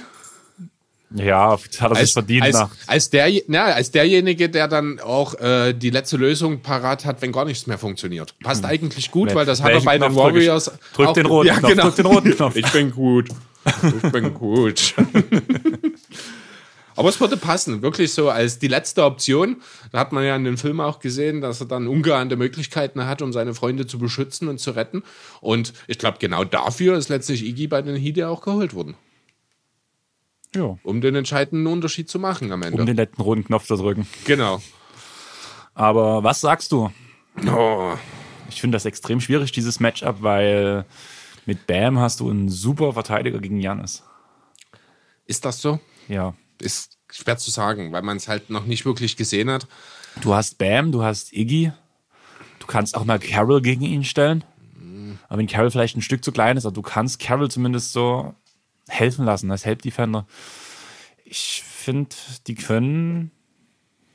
Äh, Carroll ist aber nicht. Carroll ist in Houston. Du meinst Jake Crowder, oder? Crowder, ja. Ja. ja. Gut, ob Crowders Einfluss in der Defense gegen Janis in irgendeiner Form existent ist, das möchte ich an der Stelle bezweifeln, um ehrlich zu Alles sein. einer, der daneben steht und so in den Kopf, oh, da ist noch einer. Ah, ich weiß nicht. Also ich glaube, dafür ist der Murray Carroll, äh, jetzt sage ich es auch schon, äh, Jake Crowder. äh, ich glaube einfach defensiv. Erst zum einen, ich glaube auch nicht groß genug, um gegen Janis wirklich was auszurichten. Weiß nicht. Also grundsätzlich wird natürlich die Frage sein, wie wird Spoelstra dafür sorgen, dass die Zone möglichst blank bleibt. Wie will er die Heat, äh, die Heat, die Bugs dazu bringen, Janis nicht in die Zone kommen zu lassen? Ganz ehrlich, ich denke, sie lassen Janis werfen von der Dreierlinie. Die werden Ja, sind ja, besser von geworden. draußen. Das, das, das steht, daran besteht kein Zweifel. Das ist immer noch der Punkt, wo du am ehesten Janis noch zu einer ineffizienten Nacht verbringen, äh, zwingen kannst. Und ich glaube, auch gerade in den Playoffs kann das gut passieren. Ich glaube, Hat der man ja Dreier letztes Jahr schon ist gesehen. noch nicht effektiv. Ja, muss zu letztem Jahr sagen, er war auch in der Saison mit dem Dreier nicht gut. In den Playoffs war es danach zwar noch mal ein Stück schlechter, aber trotzdem war er letzte Saison auch schon bescheiden mit dem Dreier. Ja, letzte Saison haben wir noch davon geredet, wenn Janis sich irgendwann einen Dreier Mhm. aneignet, ist er unstoppable. Ich, ich würde das jetzt auch gar nicht unbedingt zwingend äh, auf den Dreier von Janis reduzieren. Mir geht es vielmehr grundsätzlich darum, die Bugs aus der Zone zu halten. Die Bugs sind das mit Abstand beste Team in der Zone. Äh, sie lassen gleichzeitig, ich glaube, auch die meisten Dreier zu. Aber Richtig. halt gute Dreier. Also aus deren Sicht gute Dreier. Im Sinne von ineffiziente Dreier, gut verteidigt, aus schwierigen Positionen. Ja, also darum muss es für die Heat gehen. Janis und auch natürlich die Lopez-Brüder, äh, die müssen irgendwie aus der Zone rausgehalten werden, beziehungsweise was heißt die Lopez-Brüder? Es ist nur einer, der andere steht nur draußen mit Puck. Äh, das wird dann auch interessant zu sehen sein. Wer wird Puck verteidigen? Wenn das Adebayo macht, ist er eben nicht viel in der Zone. Und die Alternativen für die Defense, die heißen dann Meyers Leonard auf den großen Positionen in erster Linie. Das ist dann so die Kategorie, über die wir reden. Und die kann dann eben mit, ja, mit einem Janis sowieso nicht, aber auch mit einem Pog Lopez am Ende nicht wirklich mithalten. Also da sehe ich wirklich Probleme defensiver Natur bei den Heat noch, auch wenn die als Team das sicherlich sehr gut machen werden. Äh, da fehlt es einfach. Da fehlt die Qualität dann im letzten entscheidenden Moment, meiner Meinung nach. Ich denke nicht, dass sie in der Lage sein werden, die Bugs aus der Zone rauszuhalten. Das Ding bei mir gerade, du siehst, ich sitze nachdenklich dir gegenüber, Mhm. so ein bisschen Stirnrunzeln und alles. Ich glaube, wenn ich jetzt tippen müsste, würde ich auf Miami tippen. Nee, ich nicht. Ich, ich, wenn ich klar über die Fakten nachdenke, sind es ganz klar die Bugs. Aber irgendwie habe ich das Gefühl, dass Miami das Team sein kann, was die Bugs schlagen kann. Möglich. Also wir müssen hier jetzt natürlich, wir haben es vorhin schon mal angesprochen, die Eric Bledsoe-Thematik natürlich in irgendeiner Form nochmal mit einfließen Und dann lassen. auch noch gegen Jimmy Butler, Ja, richtig. der besser als jeder andere Spieler so in die Köpfe der Gegner reinkommt. Ja. Ähm, Und das sind so viele Unterpunkte, die mich echt gerade so. Mein Gefühl sagt Miami, obwohl die Fakten mir sagen Bugs. also ich gehe mit den Bugs. Ich, das ist meine erste sieben Spiele-Serie, aber ich gehe mit den Bugs. Das Ding ist, was ist besser? Mein Gefühl oder die Fakten? Oster MVP. Kawhi Leonard. mein Gefühl spontan sagt mir irgendwie Miami. Weil ich denke, dass allgemein das Konstrukt Bucks, denke ich, ist das, was mein Gefühl gerade, ich vertraue dir noch nicht ganz in den Playoffs. Ja, weil es ist bisher jetzt halt, also das ist halt eine Sache, die werden Miami sie hat jetzt auch nicht los, gezeigt. bevor sie in die Miami hat Playoffs es auch nicht gezeigt. Ja, Miami in der Form hat ja auch noch keine Playoffs gespielt. Deswegen ja, aber das ist halt so eine Sache.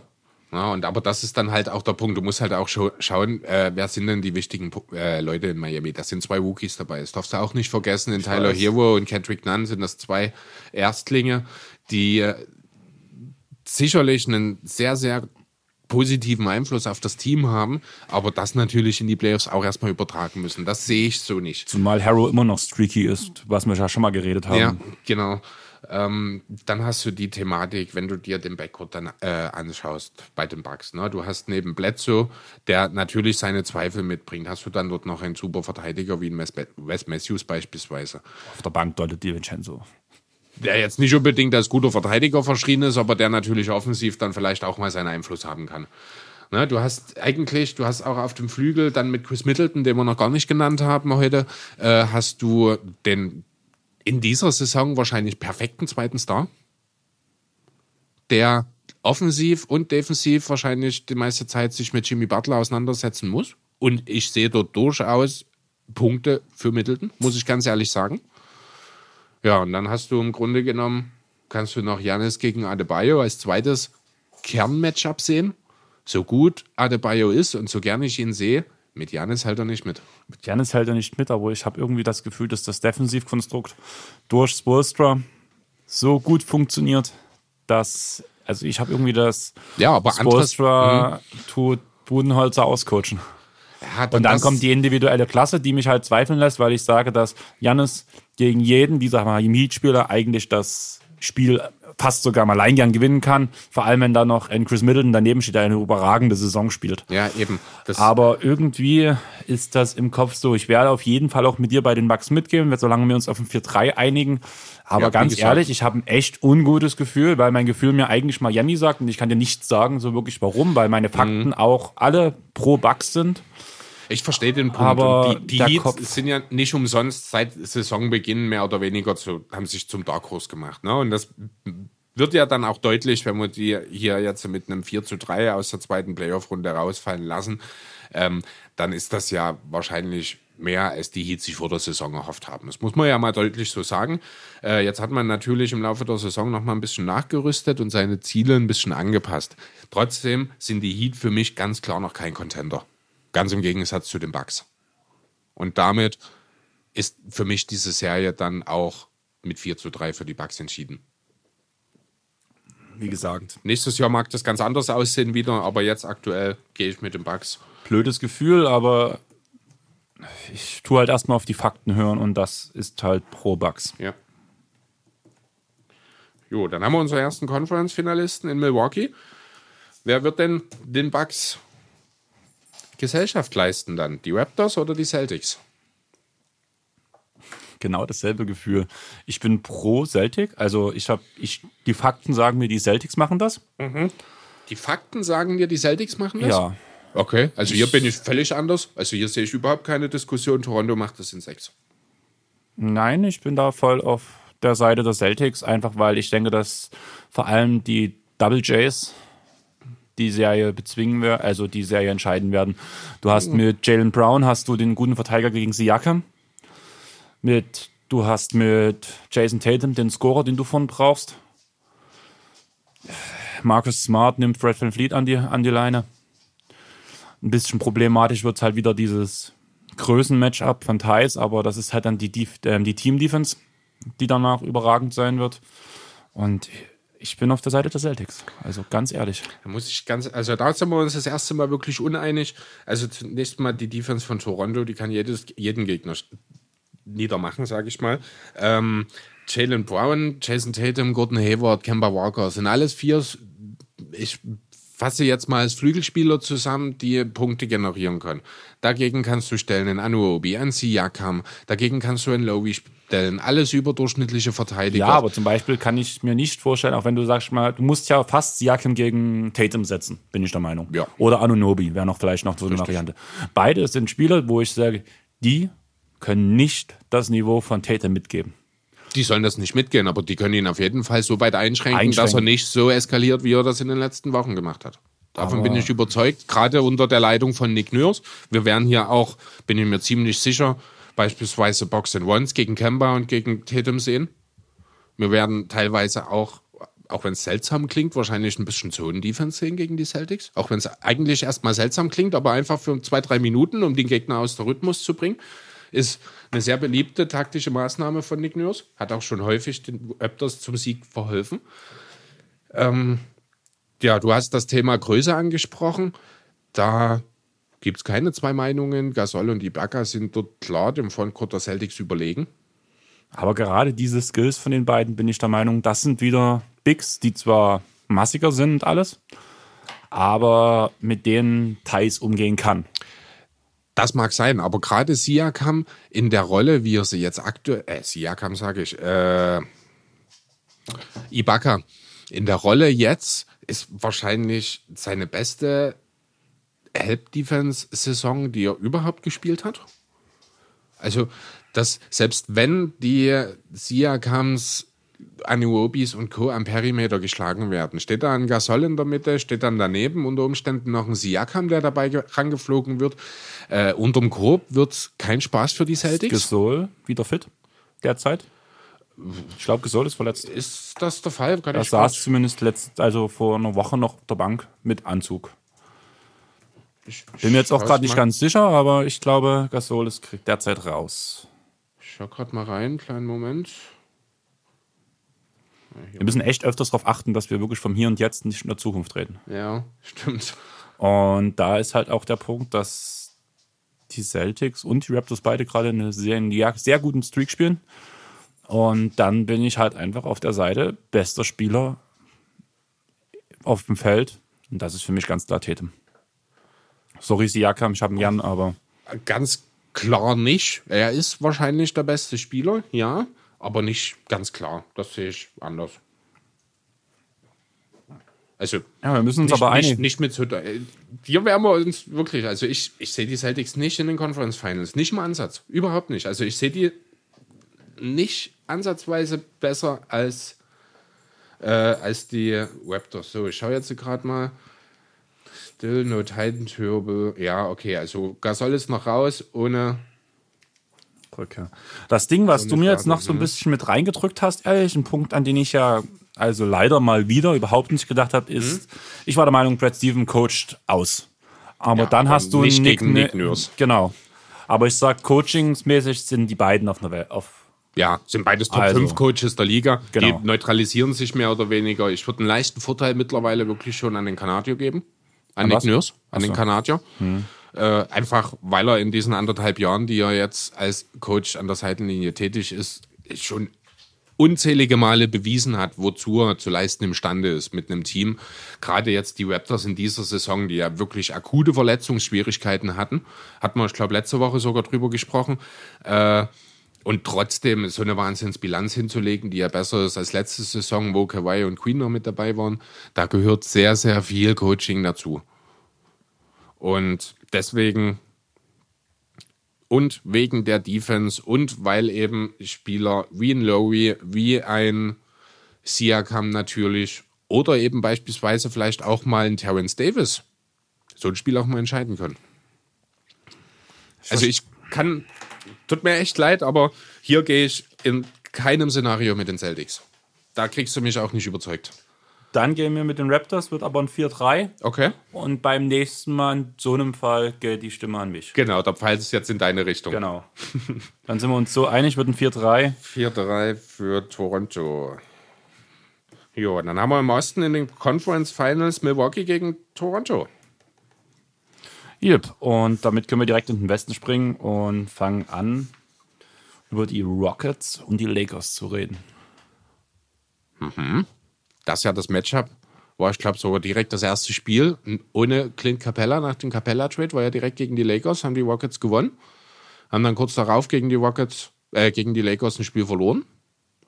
Ist also das Small Ball Lineup steht 1 zu 1 in diesem Matchup sozusagen. Tja, wer ist dein Favorit? Die Lakers nehme ich Die an. Lakers sind der Favorit, ja. aber ich denke, dass die Rockets ernsthaft mitreden werden. Es ist, also das ist jetzt wirklich das Matchup, wo ich sage, ich kann es nicht wirklich voraussagen. Also die Lakers haben mich wirklich bisher in dieser Saison zutiefst beeindruckt, muss ich ganz ehrlich sagen. Die spielen so stark, gerade defensiv. Auch ein LeBron, der ja nicht unbedingt als Regular Season Verteidiger verschrien ist mittlerweile, äh, macht das ganz besonders gut. Äh, Anthony Davis ist ein Defensive Player of the Year Award Kandidat. Ja, was ist das alles wert gegen ein Team, das darauf aufgebaut ist, mit zwei sehr balldominanten Guards den Weg in die Zone zu finden und darauf äh, drumherum nur Dreierschützen aufbaut? Was kann Mole Ball gegen diese Lakers leisten? Ich es ist unheimlich schwer zu greifen für mich, muss ich ganz ehrlich sagen. Aber ich denke trotzdem, dass es recht eindeutig wird, muss ich ehrlich sagen. Glaubst du? Ich bin in fünf Spielen bei den Lakers. Okay, also die Lakers sind auch für mich Favorit, ja. Aber ich weiß nicht, das.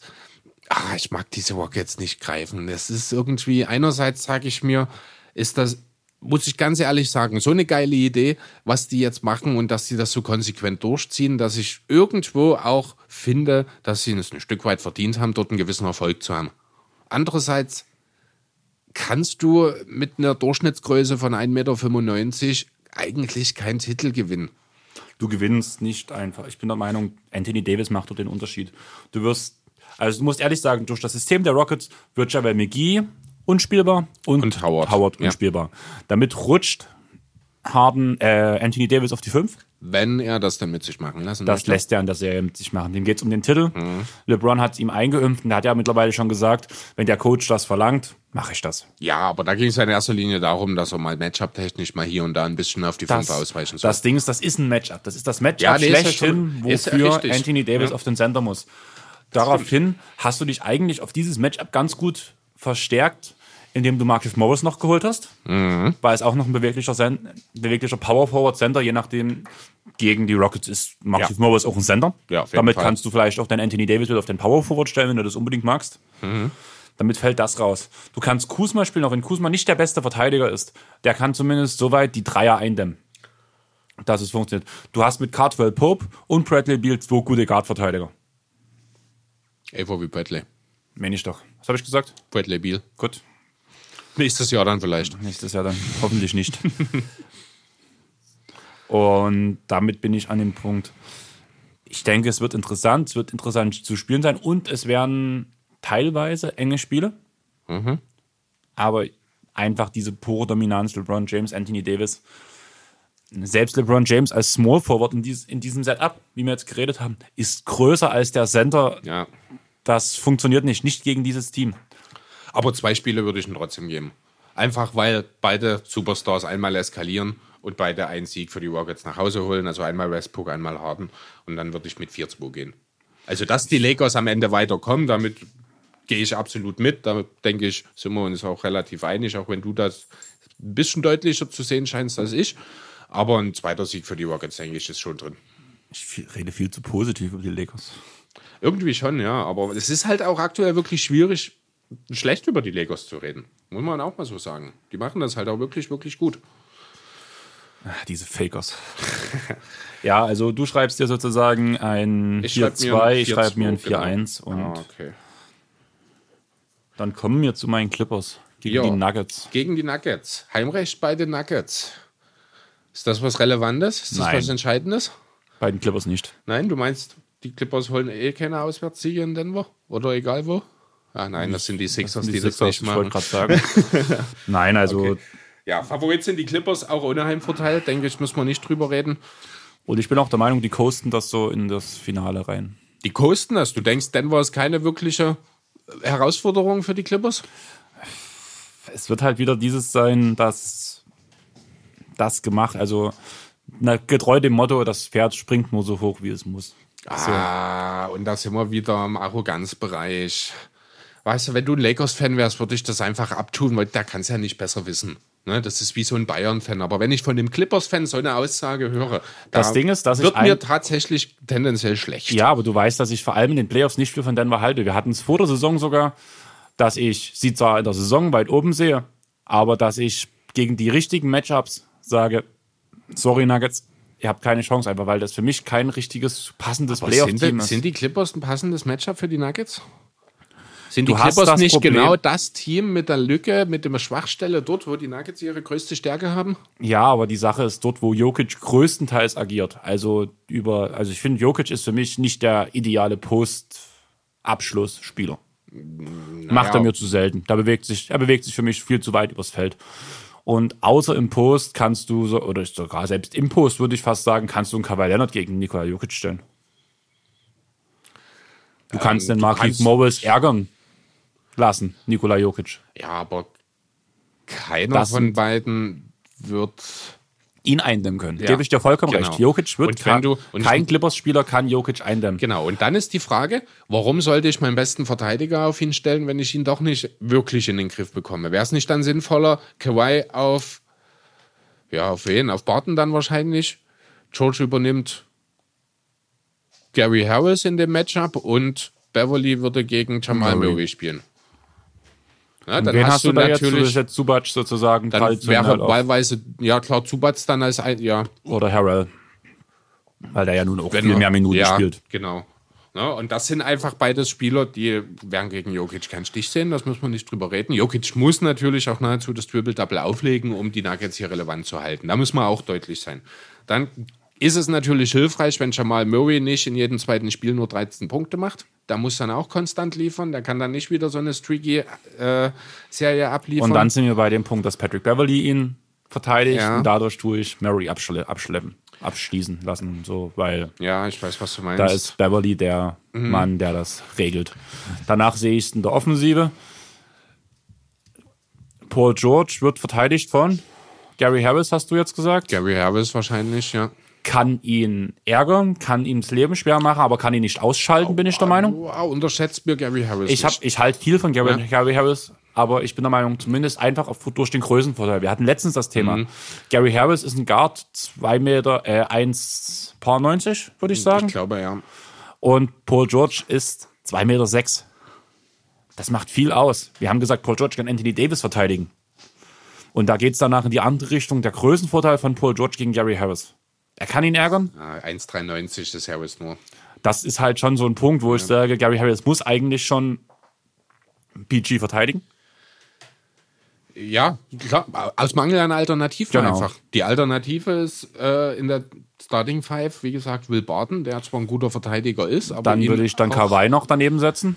Dann kommen wir das nächste Kawhi wird von Millsap verteidigt. Oder muss von Millsap verteidigt werden. Da sehe ich keine anderen. da ist aber Kawhi zu schnell, zu explosiv, zu Das also ist da auch, wieder das, der Punkt dann. Das ja. ist sowas, wo ich sage, das ist so ein bisschen wie bei Doncic. Es sieht nicht schnell aus, aber es ist schnell ja. bei Kawhi.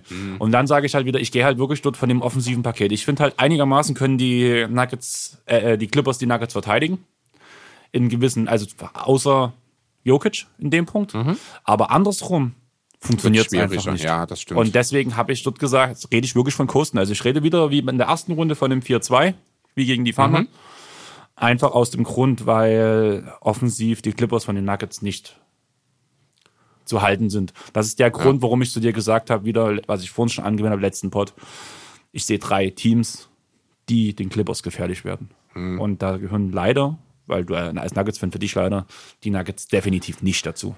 Ja, andererseits muss man natürlich auch sagen, also ich gebe mit deinen Punkten alles mit, das nochmal vorab. Die Clippers werden diese Sache auch für sich entscheiden.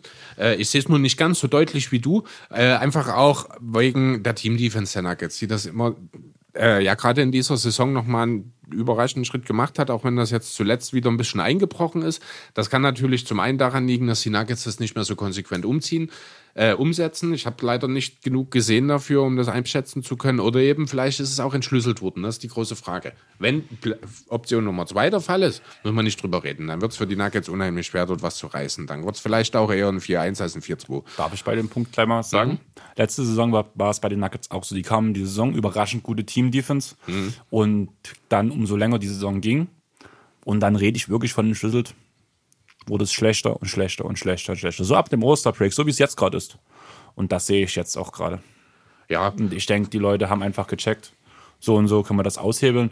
Und dann, auch wenn ich Karl Malone echt viel diese Saison anrechnen muss, Mike Malone. Mike Malone, Karl Malone wäre auch schön, ähm, sehe ich das ein bisschen kritisch.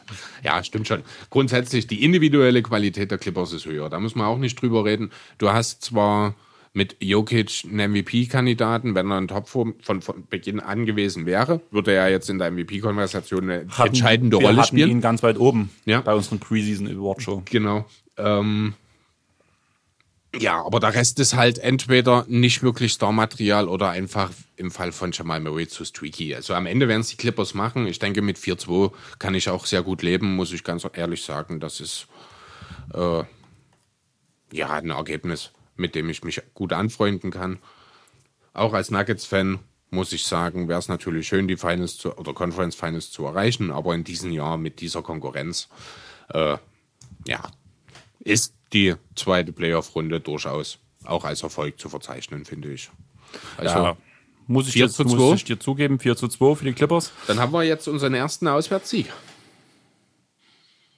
Was? Dann haben wir unseren ersten Auswärtssieg. Ach so, gut, Ja? jetzt. ich- Milwaukee, Toronto, die Clippers, äh, die Lakers. Mensch, ich muss das L wirklich mehr wie ein L, als hat wie ein C schreiben. Äh, und die Lakers. Lakers? Ne, ich habe wirklich zweimal LAC hier stehen. so. L-A-L. Jetzt ist das wieder einfacher, so 2 zu 4. Genau, ja. Die Lakers, die Raptors und die Bucks haben ihre Heim, ihren Heimvorteil genutzt, um in die Conference Finals zu kommen. Die Clippers machen es auswärts bei den Nuggets. So, und dann haben wir Conference Finals bei den äh, im Westen die Lakers gegen die Clippers. Wer hätte es erwartet? Und im Osten Milwaukee gegen Toronto. Wollen wir damit anfangen? Können wir. Okay, ist ein Rematch Ist aus dem ein, letzten Jahr. Ist ein Rematch und ich muss halt ehrlich sagen, ne, Also du müsstest jetzt eigentlich, ich bin pro Bucks. Ja gut, du hast ja mehr oder weniger in der Runde davor, wolltest du ja beide Conference Finals, also Finalisten rausspielen. Du warst ja, Ja. irgendwie für Miami und du warst auch irgendwie für Boston. man, man muss halt ehrlich sagen, ich wollte, ich hatte im Gefühl Miami ja. und Fakten für Bucks. Mhm. Während in der anderen Runde war ich sowohl Kopf als auch Fakten für die Celtics. Die sind ja bloß jetzt in unsere andere Universum durch dein Veto hineingekommen, Ja. was ich beim nächsten Mal hätte. Okay. Und dadurch bin ich klar, ganz klar pro Bucks, weil für mich bei den Bucks auch die Fakten noch dafür zählen. Okay, gut. Ähm, ja, ich sehe das ein. Ah, schwierig. wird eng. Es wird es eng. wird eng, auf jeden Fall. Gerade weil du halt mit Toronto genau das Team hast, was letztes Jahr schon in beeindruckender Manier gezeigt hat, auch mit leicht verändertem Personal, wie man Milwaukee und Janis stoppen kann. Ähm, natürlich ist jetzt kein Kawhi mehr da, natürlich ist kein Queen mehr da. Das werden wir noch einige Male wahrscheinlich auch hören werden, solange wie die Raptors noch in den Playoffs dann so äh, auch aktiv sind. Trotzdem ist es defensiv das Team, wo ich sage, das kann die Bucks am ehesten eindämmen.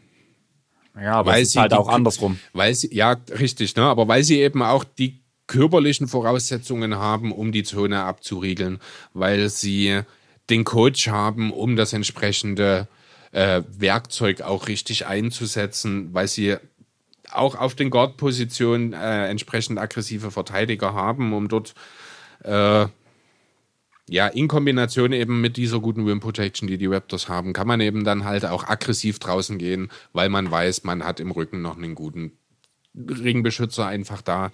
Ähm, selbes gilt natürlich eins zu eins auch für die Bucks. Das stimmt. Also hier ist es wirklich, das sind zwei Teams, die Auf Augenhöhe sind. ja, die Und durch Nuancen entschieden werden und die Und- Nuance ist hier einfach der MVP. Genau, und das ist Janis. Und deswegen Genau. sage ich 4-3 für die Bucks, ohne Ja. großartig drüber zu reden, weil beide Teams auf einem Level sind und dann kommt wieder diese gute alte Regel zustande. Bester Spieler vom besten Team Plus Heimvorteil. plus Heimvorteil. Stimmt. Pro Bucks in, in sieben Spielen. Ja. Man kann eigentlich nicht immer sieben Spiele sagen. Ja, aber wir haben ja noch nicht so viele sieben-Spiele-Serien. Also Das ich ist hab die dritte. eins, Ja, du zwei. hast eine mehr. Du müsstest vier haben jetzt. Also es wäre für dich die vierte. Ich habe Raptors Celtics. Nein. Ach so, gut, ja, Celtics Pacers noch. Ja, stimmt. genau. Sind ja jetzt noch nicht so viele Sieben-Spiele-Serien. Ja, es geht noch. Ich war, bin nur gerade positiv überrascht.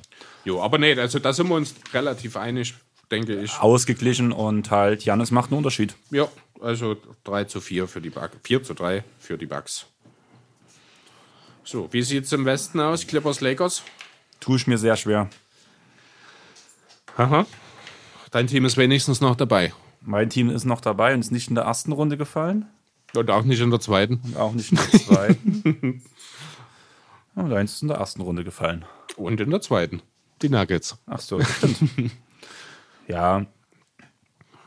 Das, die, ich würde trotzdem noch pro Clippers sagen, muss ich ehrlich sagen. Auch ohne Fanbrille. Weil ich denke, dass in voller Besetzung, wie die Matchups bis jetzt liefen, diese Saison. Und ich denke, in diesen Parts sind beide Teams hochmotiviert, wenn es LA gegen LA heißt. Ja. Und das haben die Clippers ja schon sehr dominant für sich entschieden. Auch wenn die Ergebnisse das nicht unbedingt hergeben. Auch wenn es halt ein Regular Season Game ist, was man nie zu hoch hängen muss, aber ja. Wobei man sagen muss, wir haben, wir haben beide Spiele, glaube ich, gesehen. Also ich habe zumindest beide Spiele gesehen. Ja, Ich glaube ich nicht. Und die Intensität zwischen den beiden Teams war ganz klar Playoff. Also das hat man Okay. gesehen, Ja. dass die Teams ja, es wollten. ist halt das Battle of LA, klar. Das hat schon immer noch mal, auch wenn es ein Regular Season Game ist, noch mal eine besondere Bewandtnis. Das ist richtig. Das ist wie wenn die Knicks gegen die Nets spielen. Das ist, da ist einfach noch mal was Besonderes dabei. Das stimmt. Ja, trotzdem tue ich mich schwer, einfach weil, wie gesagt, ich habe es vorhin schon gesagt, die Lakers, die beeindrucken mich wirklich, wirklich sehr in dieser Saison. Äh, vorn wie hinten. Das Personal ist viel besser zusammengestellt, als das viele vor der Saison gedacht haben. Ich habe äh, Rob Pelinka nicht, un, nicht grundlos mit genannt, als es um mein Executive of the Year vor der Saison ging. Hier passt alles zusammen. Du hast Problem, ehemalige Problemspieler, wie beispielsweise ein Dwight Howard, Cardwell Pope. ein KCP oder auch ein Wondo, die sich super einfügen, auch wenn Wondo Leistungsfähigkeit mittlerweile doch deutlich nachgelassen hat, muss man ehrlich sagen. Das größte Problem, was die Lakers haben, ist das Ballhandling nach, also hinter LeBron. Und das wie- ist genau der Punkt, den ich halt sehe. Und LeBron underperformt Gegenspieler wie Kawhi, Paul George und ich kann mir auch vorstellen, stellenweise gegen Marcus Morris Senior. Und das ist der Punkt, warum ich sehe, dass dieser kleine Unterschied dort kommt, dass die Clippers genau das Personal haben, um LeBron einzudämmen und streckenweise Anthony Davis zu ärgern. Der Punkt liegt wirklich bei Ärgern bei Anthony Davis, muss ich wirklich zugeben. Anthony Davis wird diese Serie dominieren, wird der dominanteste Center sein, ohne Probleme. Da kommt Harrell nicht dran, äh, bei Weitem nicht. Aber der Unterschied ist einfach, dass auch Anthony Davis underperformt, wenn LeBron James nicht ins Spiel kommt. Und das ist der Punkt, wo ich sage, die Clippers haben das Personal, LeBron James auszuschalten. Also ich kenne noch, hab noch keinen erlebt, der LeBron James ausschalten kann. Das muss man erst mal Abzusch- ganz deutlich so Ja. sagen. Du, ich verstehe Du weißt, was ich ich mein. weiß, worauf du hinaus willst. Für mich ist LeBron James abschalten, wenn er so 21, 22 Punkte macht. Das ist für mich abschalten für LeBron Okay. James. Weil LeBron James trotzdem weiterwirft. Ja. Und vor allem die, in den Spielen gegen die Clippers waren die Wurfquoten unter aller Sau. Und das liegt an der Defense, die die Clippers gegen ihn leisten. Und vor allem, wenn Spiele eng werden, wie wahrscheinlich jedes dieser Spiele werden wird, will LeBron James übernehmen und die richtigen Plays machen. Nicht unbedingt die Punkte machen, aber die richtigen Plays machen. Ja. Und da sehe ich halt die Clippers in so einer Besetzung, dass sie das unterbinden können. Möglich, ja. Also gebe geb ich dir grundsätzlich recht. Andererseits, äh, ja, du hast, wir haben es schon ein paar Mal jetzt gesagt, das Problem auf den großen Positionen kann für die Clippers ein Problem werden gegen Davis, gegen Morris. Bin ja eh gespannt, die Morris Twins treffen aufeinander. Das Ja. kann auch nochmal sehr interessant werden. Also da freue ich mich auch schon auf das eine oder andere Matchup. Ich warte auch auf den Trikottausch mitten im Spiel. Das Ding ist halt wirklich, dass bei den, dass diese Verpflichtung von Markeith Morris den Clippers auch wehtat, muss man ganz ehrlich sagen, weil das noch so ein Kaliber ist, der auch defensiv mal zumindest Marcus ein bisschen einschränken kann. Da kann auch, auch mal ein Stück weit Kawhi Genau. einschränken. Und das ist halt so ein Punkt, was mir, was mir auch noch sehr, aber ich glaube, in der gro- großen und ganzen Sicht ist das Clippers-Team da noch ein Stück vorn. Bin ich der Meinung. Ja, ah, ja, ja. Also grundsätzlich erstmal ja. Generell ist einfach das Team der Dieses, Clippers. die, das Conference Final ist für mich genauso wie Bucks Raptors. Es kann genauso in die andere Ja, Richtung auf ausgehen. jeden Fall. Also im Vergleich, wenn wir jetzt gesehen haben, wie zum Beispiel Talking the Game am Anfang das Battle of LA gestaltet hat mit den Vergleichen. Wie wir es am Anfang von dem ersten Spiel gemacht haben. Mhm. Ja. Diese Sicht, die wir dann auf die Clip, äh, was wir auf die Lakers hatten und auch die Talking the Game auf die Lakers hatte, ist eine komplett andere, die jetzt, glaube ich, jeder jetzt hat. Richtig. Man respektiert dieses Team, man sagt, die sind gut zusammengestellt. Es funktioniert größtenteils. Und das wird eine richtig, richtig enge Kiste. Ja, und was man halt wirklich nicht unterschätzen darf, die funktionieren auch als Team. Ne, Genau. Was ja viele Leute äh, angezweifelt haben mit den schwierigen Charakteren, aber gerade jetzt eben auch die Situation rund um Boogie Cousins letzte Woche, wo wir ja noch so ein bisschen Witze drüber gemacht haben, mehr oder weniger, die zeigt ja, wie die auch als Team zusammen äh, gehören und zusammen sich gefunden haben, dass eben ein Spieler, der jetzt Ach, So Witze haben wir da aber auch nicht drüber naja, gemacht. Witze im Sinne von erst redet er davon, wie tat toll es ist leid. und alles und auf, am nächsten leid. Tag wird er gewaved, aber es hat sich ja dann ein, zwei Tage später rausgestellt, dass das alles besprochen ist und Cousins im Sommer wahrscheinlich zu den Lakers auch wieder zurückkehren wird mit einem neuen Vertrag, dann dort auch fit sein wird und ja, also das einfach nochmal so als kleine Anekdote für das Teamgefüge bei den Lakers, das halt auch wirklich, wirklich gut sich zumindest nach außen hin präsentiert. Ob das tatsächlich so ist, das weiß man immer nicht, besonders nicht, wenn man tausende Kilometer entfernt ist, wie, wir, wie das bei uns der Fall ist. Ähm, aber ja, am Ende wird es ein 4 zu 3. Für die Clippers. Für wen kann man eine Münze werfen? Du hast dein Vetorecht, also ja, für die Clippers. Dann sage ich einfach für die Lakers. Du nutzt dein Vetorecht und ich hab's in den Finals. Nein, Quatsch. Aber ja, 4 zu 3 für die Lip Lippers. Clippers. Für die, für die LA Lippers. Das Problem, was ich jetzt habe zum Beispiel, ist aber, dass ich denke, dass wenn die Lakers jetzt in den Finals stehen würden, dass sie die Bugs besser kontrollieren können, als die Clippers die Bugs kontrollieren. Wieso denkst du das? Weil die du musst versuchen, bei den Bugs die Zone dicht zu machen. Und das hast du mit Javel, das hast du mit Howard, das hast du mit, Ach so, daraufhin, ja, stimmt, da hast du recht. das finde ich halt schon interessant, diese und mit Anthony Davis. Was Vor allem hast du mit Davis wahrscheinlich auch einen der potenziell zehn besten Janis-Verteidiger im Kader. Genau. Und das fällt den Clippers ab. Und Ja, das stimmt. Andererseits hast du mit Kawhi einen der fünf besten Janis-Verteidiger im Kader bei den Clippers, ne? ich Das, denke trotzdem, dass es bei den Raptors halt noch schon eine ganz schöne Teamsache war. ja, Und- sicher. Also das Matchup tut mir gerade noch mehr weh als unsere Conference Finals, weil ich habe gerade, wo wir hier schon debattiert haben, habe ich darüber nachgedacht, wie ich jetzt ohne Fanbrillensicht meine Clippers zum Titel debattieren kann. Okay. Und mir fällt auf jedes Argument, was ich pro Clippers sage, ein Argument pro Bucks ein, wie die das kontern. Okay. Und das ist extrem schwierig. Ja. Also ich kann also- mir wieder bei beiden Teams vorstellen, dass es machen, muss ich ganz ehrlich sagen. Es wird eng werden. Ich sehe tatsächlich, um das kurz vorwegzunehmen, ich sehe die Bugs hier vorne. Und ich denke sogar mit einem 4-2. Ob das dann wirklich so deutlich wird oder nicht, Ich glaube nicht, dass die Spiele deutlich werden. Ich denke einfach, dass in den verschiedenen Punkten. Ja, aber da wiederum bin ich, das wieder ein Punkt, wo ich sage, den würde ich eher den Clippers zugeben, weil die Bugs einfach mal nicht gewohnt sind, dass es keine wird. engen Spiele. Ja, ist ja wirklich so. Ich meine, wenn man na, nach drei Dritteln immer in der Regel schon mit 48 Punkten führt, dann spielt man nun mal keine engen Spiele. Na, und das kann dir in den Playoffs dann unter Umständen, wenn du das nicht gewohnt bist, wenn du noch dazu diese Eric Bledsoe-Thematik nach Ah, wie vor stimmt. hast. Und die Thematik, ja, da gut, dass du es ansprichst, an den Punkt habe ich noch gar nicht gedacht, weil das ist definitiv ein Punkt pro Clippers. Ja. Weil wir haben vor uns über Jimmy Butler geredet gegen Eric Bledsoe. Genau. Was passiert, wenn, Jim, wenn danach ein Patrick Beverly vor Eric Bledsoe steht? Richtig, das wird nochmal eine, wobei gut, ob jetzt Bledsoe, äh, Bledsoe sage ich, Beverly um Längen besserer Verteidiger als Jimmy ist. ich- er nee, ist ich halt von seiner Art nochmal ein Ich bisschen rede unangenehm. von der aber- mentalen Sache. Ja. Wir reden ja wirklich von mentalen Sachen bei Bledsoe. Bledsoe, sein Problem ist der Kopf. Ja. Nicht, dass er Aber ich glaube, dafür braucht er nicht. auch keinen Gegenspieler. Ich glaube, für ihn reicht das Bewusstsein, in den Playoffs zu sein. Ja, aber wenn du danach noch einen Gegenspieler hast, der dich permanent drauf anspricht. Ja, Und klar, das- so ein Arschloch ist Das kann Beverly. ich mir bei Beverly durchaus vorstellen, ja, das stimmt. Aber das ist halt dann auch nur ein Matchup und da muss man auch mal ganz ehrlich sagen, die werden sich, wenn es wirklich so kommt, gegenseitig mehr oder weniger äh, ja, ausgleichen. Weil Beverly ist offensiv auch für nicht mehr viel, viel mehr gut, als einen offenen Dreier zu treffen. Das Ding ist halt wirklich, also ich bin der Meinung, Kawhi und Janis tun sich und wenn sie beide in Topform sind, ausgleichen, Ja. weil Kawhi noch diese das pro Fernwurf dazu nimmt. Und Paul George und Chris Middleton werden sich ausgleichen.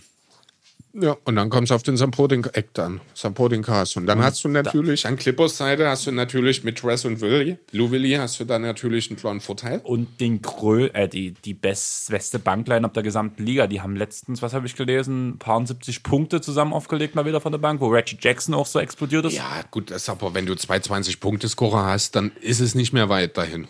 Muss man auch dazu aber sagen. es ist ne? schon heftig, also das muss man halt wirklich sagen. Ja, aber es ist halt auch kein traditionelles Konstrukt. Ne? Man muss ganz deutlich sagen, eigentlich sind weder Williams noch Harrison eigentlich Bankspieler. Ja, das Aber ist jetzt, warum machen es dann nicht noch mehr Teams, wenn es so einfach wäre? ich glaube, so einfach ist es nicht. Ich glaube, ähm, man hat hier auch einfach, gerade in Sachen Lou Williams, das Glück, dass er ja nie wirklich in seiner Karriere über diese Rolle hinausgekommen ist. Äh, mehr ist es, aber er ist jedes Mal in der größeren Rolle gescheitert. Das ist eher das, der Problem. Ja, und vielleicht Problem, hat er ich sich sehe. dann äh, einfach, sag ich mal, an seine Rolle gewöhnt. Harrell ist jetzt noch in seinem Rookie-Vertrag, wenn mich nicht alles täuscht, ne? der jetzt ausläuft. Das heißt, er Es gibt auf jeden Fall derzeit Gespräche, dass Harrell verlängert wird bei den Clippers. Ja, das meine ich aktuell gar nicht. Mir geht's nur da, er ist noch nicht so lange in der Liga. Er hat sich seinen Punkt noch nicht erarbeitet. Aber ich muss ganz ehrlich sagen, an seiner Stelle würde ich nächstes Jahr auch nicht nochmal von der Bank kommen wollen. Und das würde ich auch, Voraussetzung, wenn der Titel dieses Jahr kommt, ist Harry weg, sage ich dir, wie es ist. Wenn sie den Titel holen. Das denke ich eher nicht. Ich habe eher die Angst, wenn, er- wenn Ich sehe das. Ich, ich denke Niederlage dann, kommt. Ich, na, und da ist wieder der Punkt. Wenn er geht, heißt das, er bekommt einen dicken Vertrag von irgendeinem anderen Team. Das ist dann ein Team, das mit dem Contendertum in den nächsten Jahren wahrscheinlich nichts zu tun hat. das Ding ist, dass die Clippers bei ihm bei, mit allem mitgehen können. Wenn sie wollen. Ja, ja, ich weiß wollen. schon, klar. Aber wenn einen Max, Max Deal hingelegt bekommt, und das kann ich mir durchaus vorstellen, dass da einer kommt, weil da die Free Agent Klasse einfach mal nicht gut ist. Ja, aber ein Maxi für Harrell ist zu viel. Also bei Weitem zu viel. Auch in der, auch in der Also Klasse. haben schon andere Spieler ganz andere Verträge bekommen. Ne? Also wir reden hier immerhin von jemandem, der knapp 20 und 8, ich glaube, auflegt. Ich bin der Meinung, da bekommt so ein Harrison Barn, äh, der hat auch ein Max. Das ist ein Max-Deal gewesen, Das war ein ja. Max-Deal, stimmt. Also noch zu anderen Bezügen damals, aber Aber ja, das Ja, ist das auch auch ein Max-Deal gewesen. Und äh, davon werden wir reden. Wir werden ja nicht von viel weniger reden. Und dann ist halt die Frage, machen die Clippers das, machen sie es nicht? Äh, und da sage ich, wenn Harrell sein, äh, sein Ring bekommt, dann hat er seinen Ring. Dann kann er sich um sich selbst kümmern. Also ich muss ganz ehrlich sagen, so würde ich das machen. Ne? Das Ziel ist eine Meisterschaft. Wenn du die in jungen Jahren erreichst, kannst du dich um deine eigene Entwicklung kümmern und vielleicht dafür sorgen, dass du vielleicht auch mal ein All-Star irgendwann wirst. Wenn du den Ring äh, aber nicht gewinnst, dann überlegst du dir natürlich, wo ist die beste Situation für mich, um eben diesen Ring zu bekommen. Und dann wäre es äh, sinnvoller, sage ich mal, oder wird es zumindest für mich mehr Sinn ergeben, dann auch wirklich bei den Clippers zu bleiben. Natürlich gibt es auch genug Argumente, nachdem man den Titel gewonnen hat, zu bleiben. Repeat. Ja, natürlich, ne? muss man nicht drüber reden. Wir, niemand verlässt gerne einen, äh, den Titelverteidiger, außer man ist Kawhi Leonard. Aber der macht das wahrscheinlich auch, wenn er jetzt mit den Clippers den Titel gewinnt. Einfach Dann- damit er dann noch ein viertes Team findet, wo er Finals MVP werden kann. Wollte ich gerade sagen. Um ein bisschen Abstand zu LeBron zu kriegen. genau. Okay, ja, gut. Vielleicht geht er dann zu den Lakers. Das wäre natürlich auch eine sehr interessante Konstellation. Also ich glaube, es würde kein Spieler in der Liga mehr gehasst werden. Einfach aus dem Grund. Na gut, was Andererseits, heißt, niemand hasst Kawhi, weil niemand kennt ihn. genug hassen mittlerweile Kawhi wegen Ja. der Raptors-Sache. Aber man muss halt sagen, dass die glaub größte nicht, NBA Wieso sollte man wegen der Raptors-Sache Kawhi hassen? gibt's genug. Also es gab Aber auch also wieder? Brände, es gab auch wieder Brände Trikots. Ja, toll. Das ist, wenn ich einmal das Internet aufmache, dann weiß ich auch wieder, dass sind das jede Menge völlig unsach, äh, unverhältnismäßige Fans gibt. Das ist, weil da mal ein Trikot brennt, meine Güte. Ich glaube, das ist auch verbrannt worden, als Markel Fultz zu dem Magic getradet wurde. Also, Das hatte andere Gründe. ja, das kann natürlich auch sein. Okay, wer macht's denn nun? Es ist traurig, Das aber sind die Bucks, oder? ich sag 4 zu 2 für die Bucks. Und Okay. bin ich wahrscheinlich sogar noch eindeutiger als du, oder? Ja, ich würde auch mit den Bucks gehen. Ich hätte wahrscheinlich 4 zu 3 gesagt, aber Ich finde es traurig. Ja, ja. Also ist der alternative NBA-Champion 2020 sind die Milwaukee Bucks. Der Airball. Der alternative Airball Universe. Oh Gott, jetzt sind wir ganz schön durcheinander gekommen. Der Airball NBA Champion. Der Airball Alternative Universe NBA Champion 2020 sind die Milwaukee Bucks. Herzlichen Glückwunsch. Mit Finals MVP Giannis Antetokounmpo. Chris Middleton. Nein, das passiert Nee, nicht. glaube ich auch nicht. Weil da ist halt wirklich Chris Middleton kann von zu vielen Punkten, wenn er, wenn er übernehmen sollte, weil Janis nicht funktioniert. Dann, da- die einzige Möglichkeit wirklich, dass die Clippers Janis komplett aus dem Spiel nehmen und Middleton dort die erste Option sozusagen wird. Beziehungsweise äh, andererseits so eine Ja, das- Ajay Iguodala Finals MVP Story kann ich mir mittlerweile auch in jedem Jahr in irgendeiner Form vorstellen. Ja, bei dem Punkt nicht, weil nein. Also auch Chris Middleton, wenn Janis nicht funktioniert, ist das, ist diese Spanne zwischen Paul George und Chris Middleton ist nicht zu groß, dass er das danach komplett übernehmen kann. Also nein, da gehe ich nicht mit. Wenn Mag sein. Janis, wenn Janis das Ding nicht rockt, dann sind Dann die Clippers sind's die Champion. Clippers, ja. Dann sind die Clippers Champion. Okay, ja, kann ich, Das ist schon richtig. Ja. der einzige Grund, warum ich halt sage, dieser Freak ist der Grund, warum ich denke, dass die Clippers das Nachsehen haben werden. Okay. Damit kann ich leben. Mir reicht's schon, Ich finde es trotzdem wenn traurig. die Clippers nicht Champion werden. Dir reicht's, wenn die Clippers heute Abend verlieren. In, Das würde ich, ich glaube, sogar richtig feiern heute in Abend. Vollbesetzung. In, ja, vor allem in LA, ohne Embiid, ohne Simmons, gegen Clippers in Vollbesetzung. die Wenn das, ungeschlagen sind. wenn, wenn das ein Sieg der Sixers wird, dann bin ich froh, dass ich morgen frei habe. weil du dich vor Freude heute betrinkst. Keine Ahnung, ich muss ja mit dem Auto noch hinfahren dann erstmal. Das ist dein Fehler. Ja, wahrscheinlich. Naja, mal schauen. Aber nur mal kurz für euch nochmal, da ja momentan die Bucks gegen Charlotte spielen. Ich mach's direkt mal auf, mal gucken. Wir sind im zweiten Viertel momentan und Charlotte führt, vor, führt mit zwei Punkten 30 zu 32. Oh. Und Janne, Janni hat schon 14 Punkte. Ja, Rocky raschen. hat keinen Bock, ja? Milwaukee hat keinen Ball. Also Janni anscheinend schon, aber der Rest nicht. Ja, Der nächste Topscorer ist Bledsoe mit vier. ja und Pat Connaughton. Ähm, spielt Chris Middleton ist out. Ja, da fehlt hier, stimmt. Deswegen hat die Vincenzo gestartet. Hm. Deswegen, also ist es so knapp. Ja, Ja, mal da sehen. kann- Werden wir dann bestimmt dann ja- mal mit reinschauen. Da können wir ja direkt nochmal reinschauen dann. Und ich würde sagen, wir beenden die Sache jetzt. Jo. Sind wieder auf einer sehr angenehmen Pace. Kann man Pace sagen? Ja, wir können von einer Pace mittlerweile reden. Man kann ja kurz noch ansprechen, dass ich jetzt vor kurz unseren zweiten Pod damals noch von damals angehört habe, von OKC und Chicago Bulls, die Season Preview, weil jetzt so in verschiedenen Pods so alle so extrem überrascht über die Leistung. Ja, genau. Dann nochmal ein großes Lob an uns, dass wir die Saison der Sander so gut predicted haben. Genau, und ich war positiv überrascht, dass wir, ich war mir dann bei vielen Punkten wirklich nicht mehr so wirklich sicher. Und auch wir reden viel davon, dass bei einem guten Deal alle weggehen und so weiter und so fort. Haben ja alles geklärt. Wir haben auch gesagt, dass wir denken, dass vorzugsweise alle weggehen, Ja. haben wir gesagt. Aber wenn sie zusammenbleiben, Bleiben. sind sie ein Playoff-Team. Genau, und das haben wir perfekt predicted. Aber sie sind sogar noch besser, als wir es gesagt haben. Muss man auch dazu sagen. Ja, das stimmt. Und damit würde ich sagen, wir haben damals uns darüber aufgeregt, dass wir nur knapp überzogen haben mit eine Stunde Paar 20. Mittlerweile ist es normal, wenn wir die zwei Stunden voll machen. Die werden wir auch heute an, wahrscheinlich knapp scheitern, außer wir reden noch ein bisschen, noch eine Wie Minute. weit sind wir denn? Wir sind bei 1,97. Äh, 1,97. 1,57 sind wir und es kommt noch das Intro und das Outro dazu. Das heißt, wir sind jetzt bei einer Minute plus ungefähr. Das heißt, wenn wir jetzt vielleicht noch ein, zwei Minuten reden, haben wir die zwei Stunden mal wieder geknackt. Und lass uns unter zwei Stunden bleiben. Lass uns dann. Wir beeilen uns jetzt und wir wünschen euch noch eine schöne Woche. Ciao. Ciao. Ciao.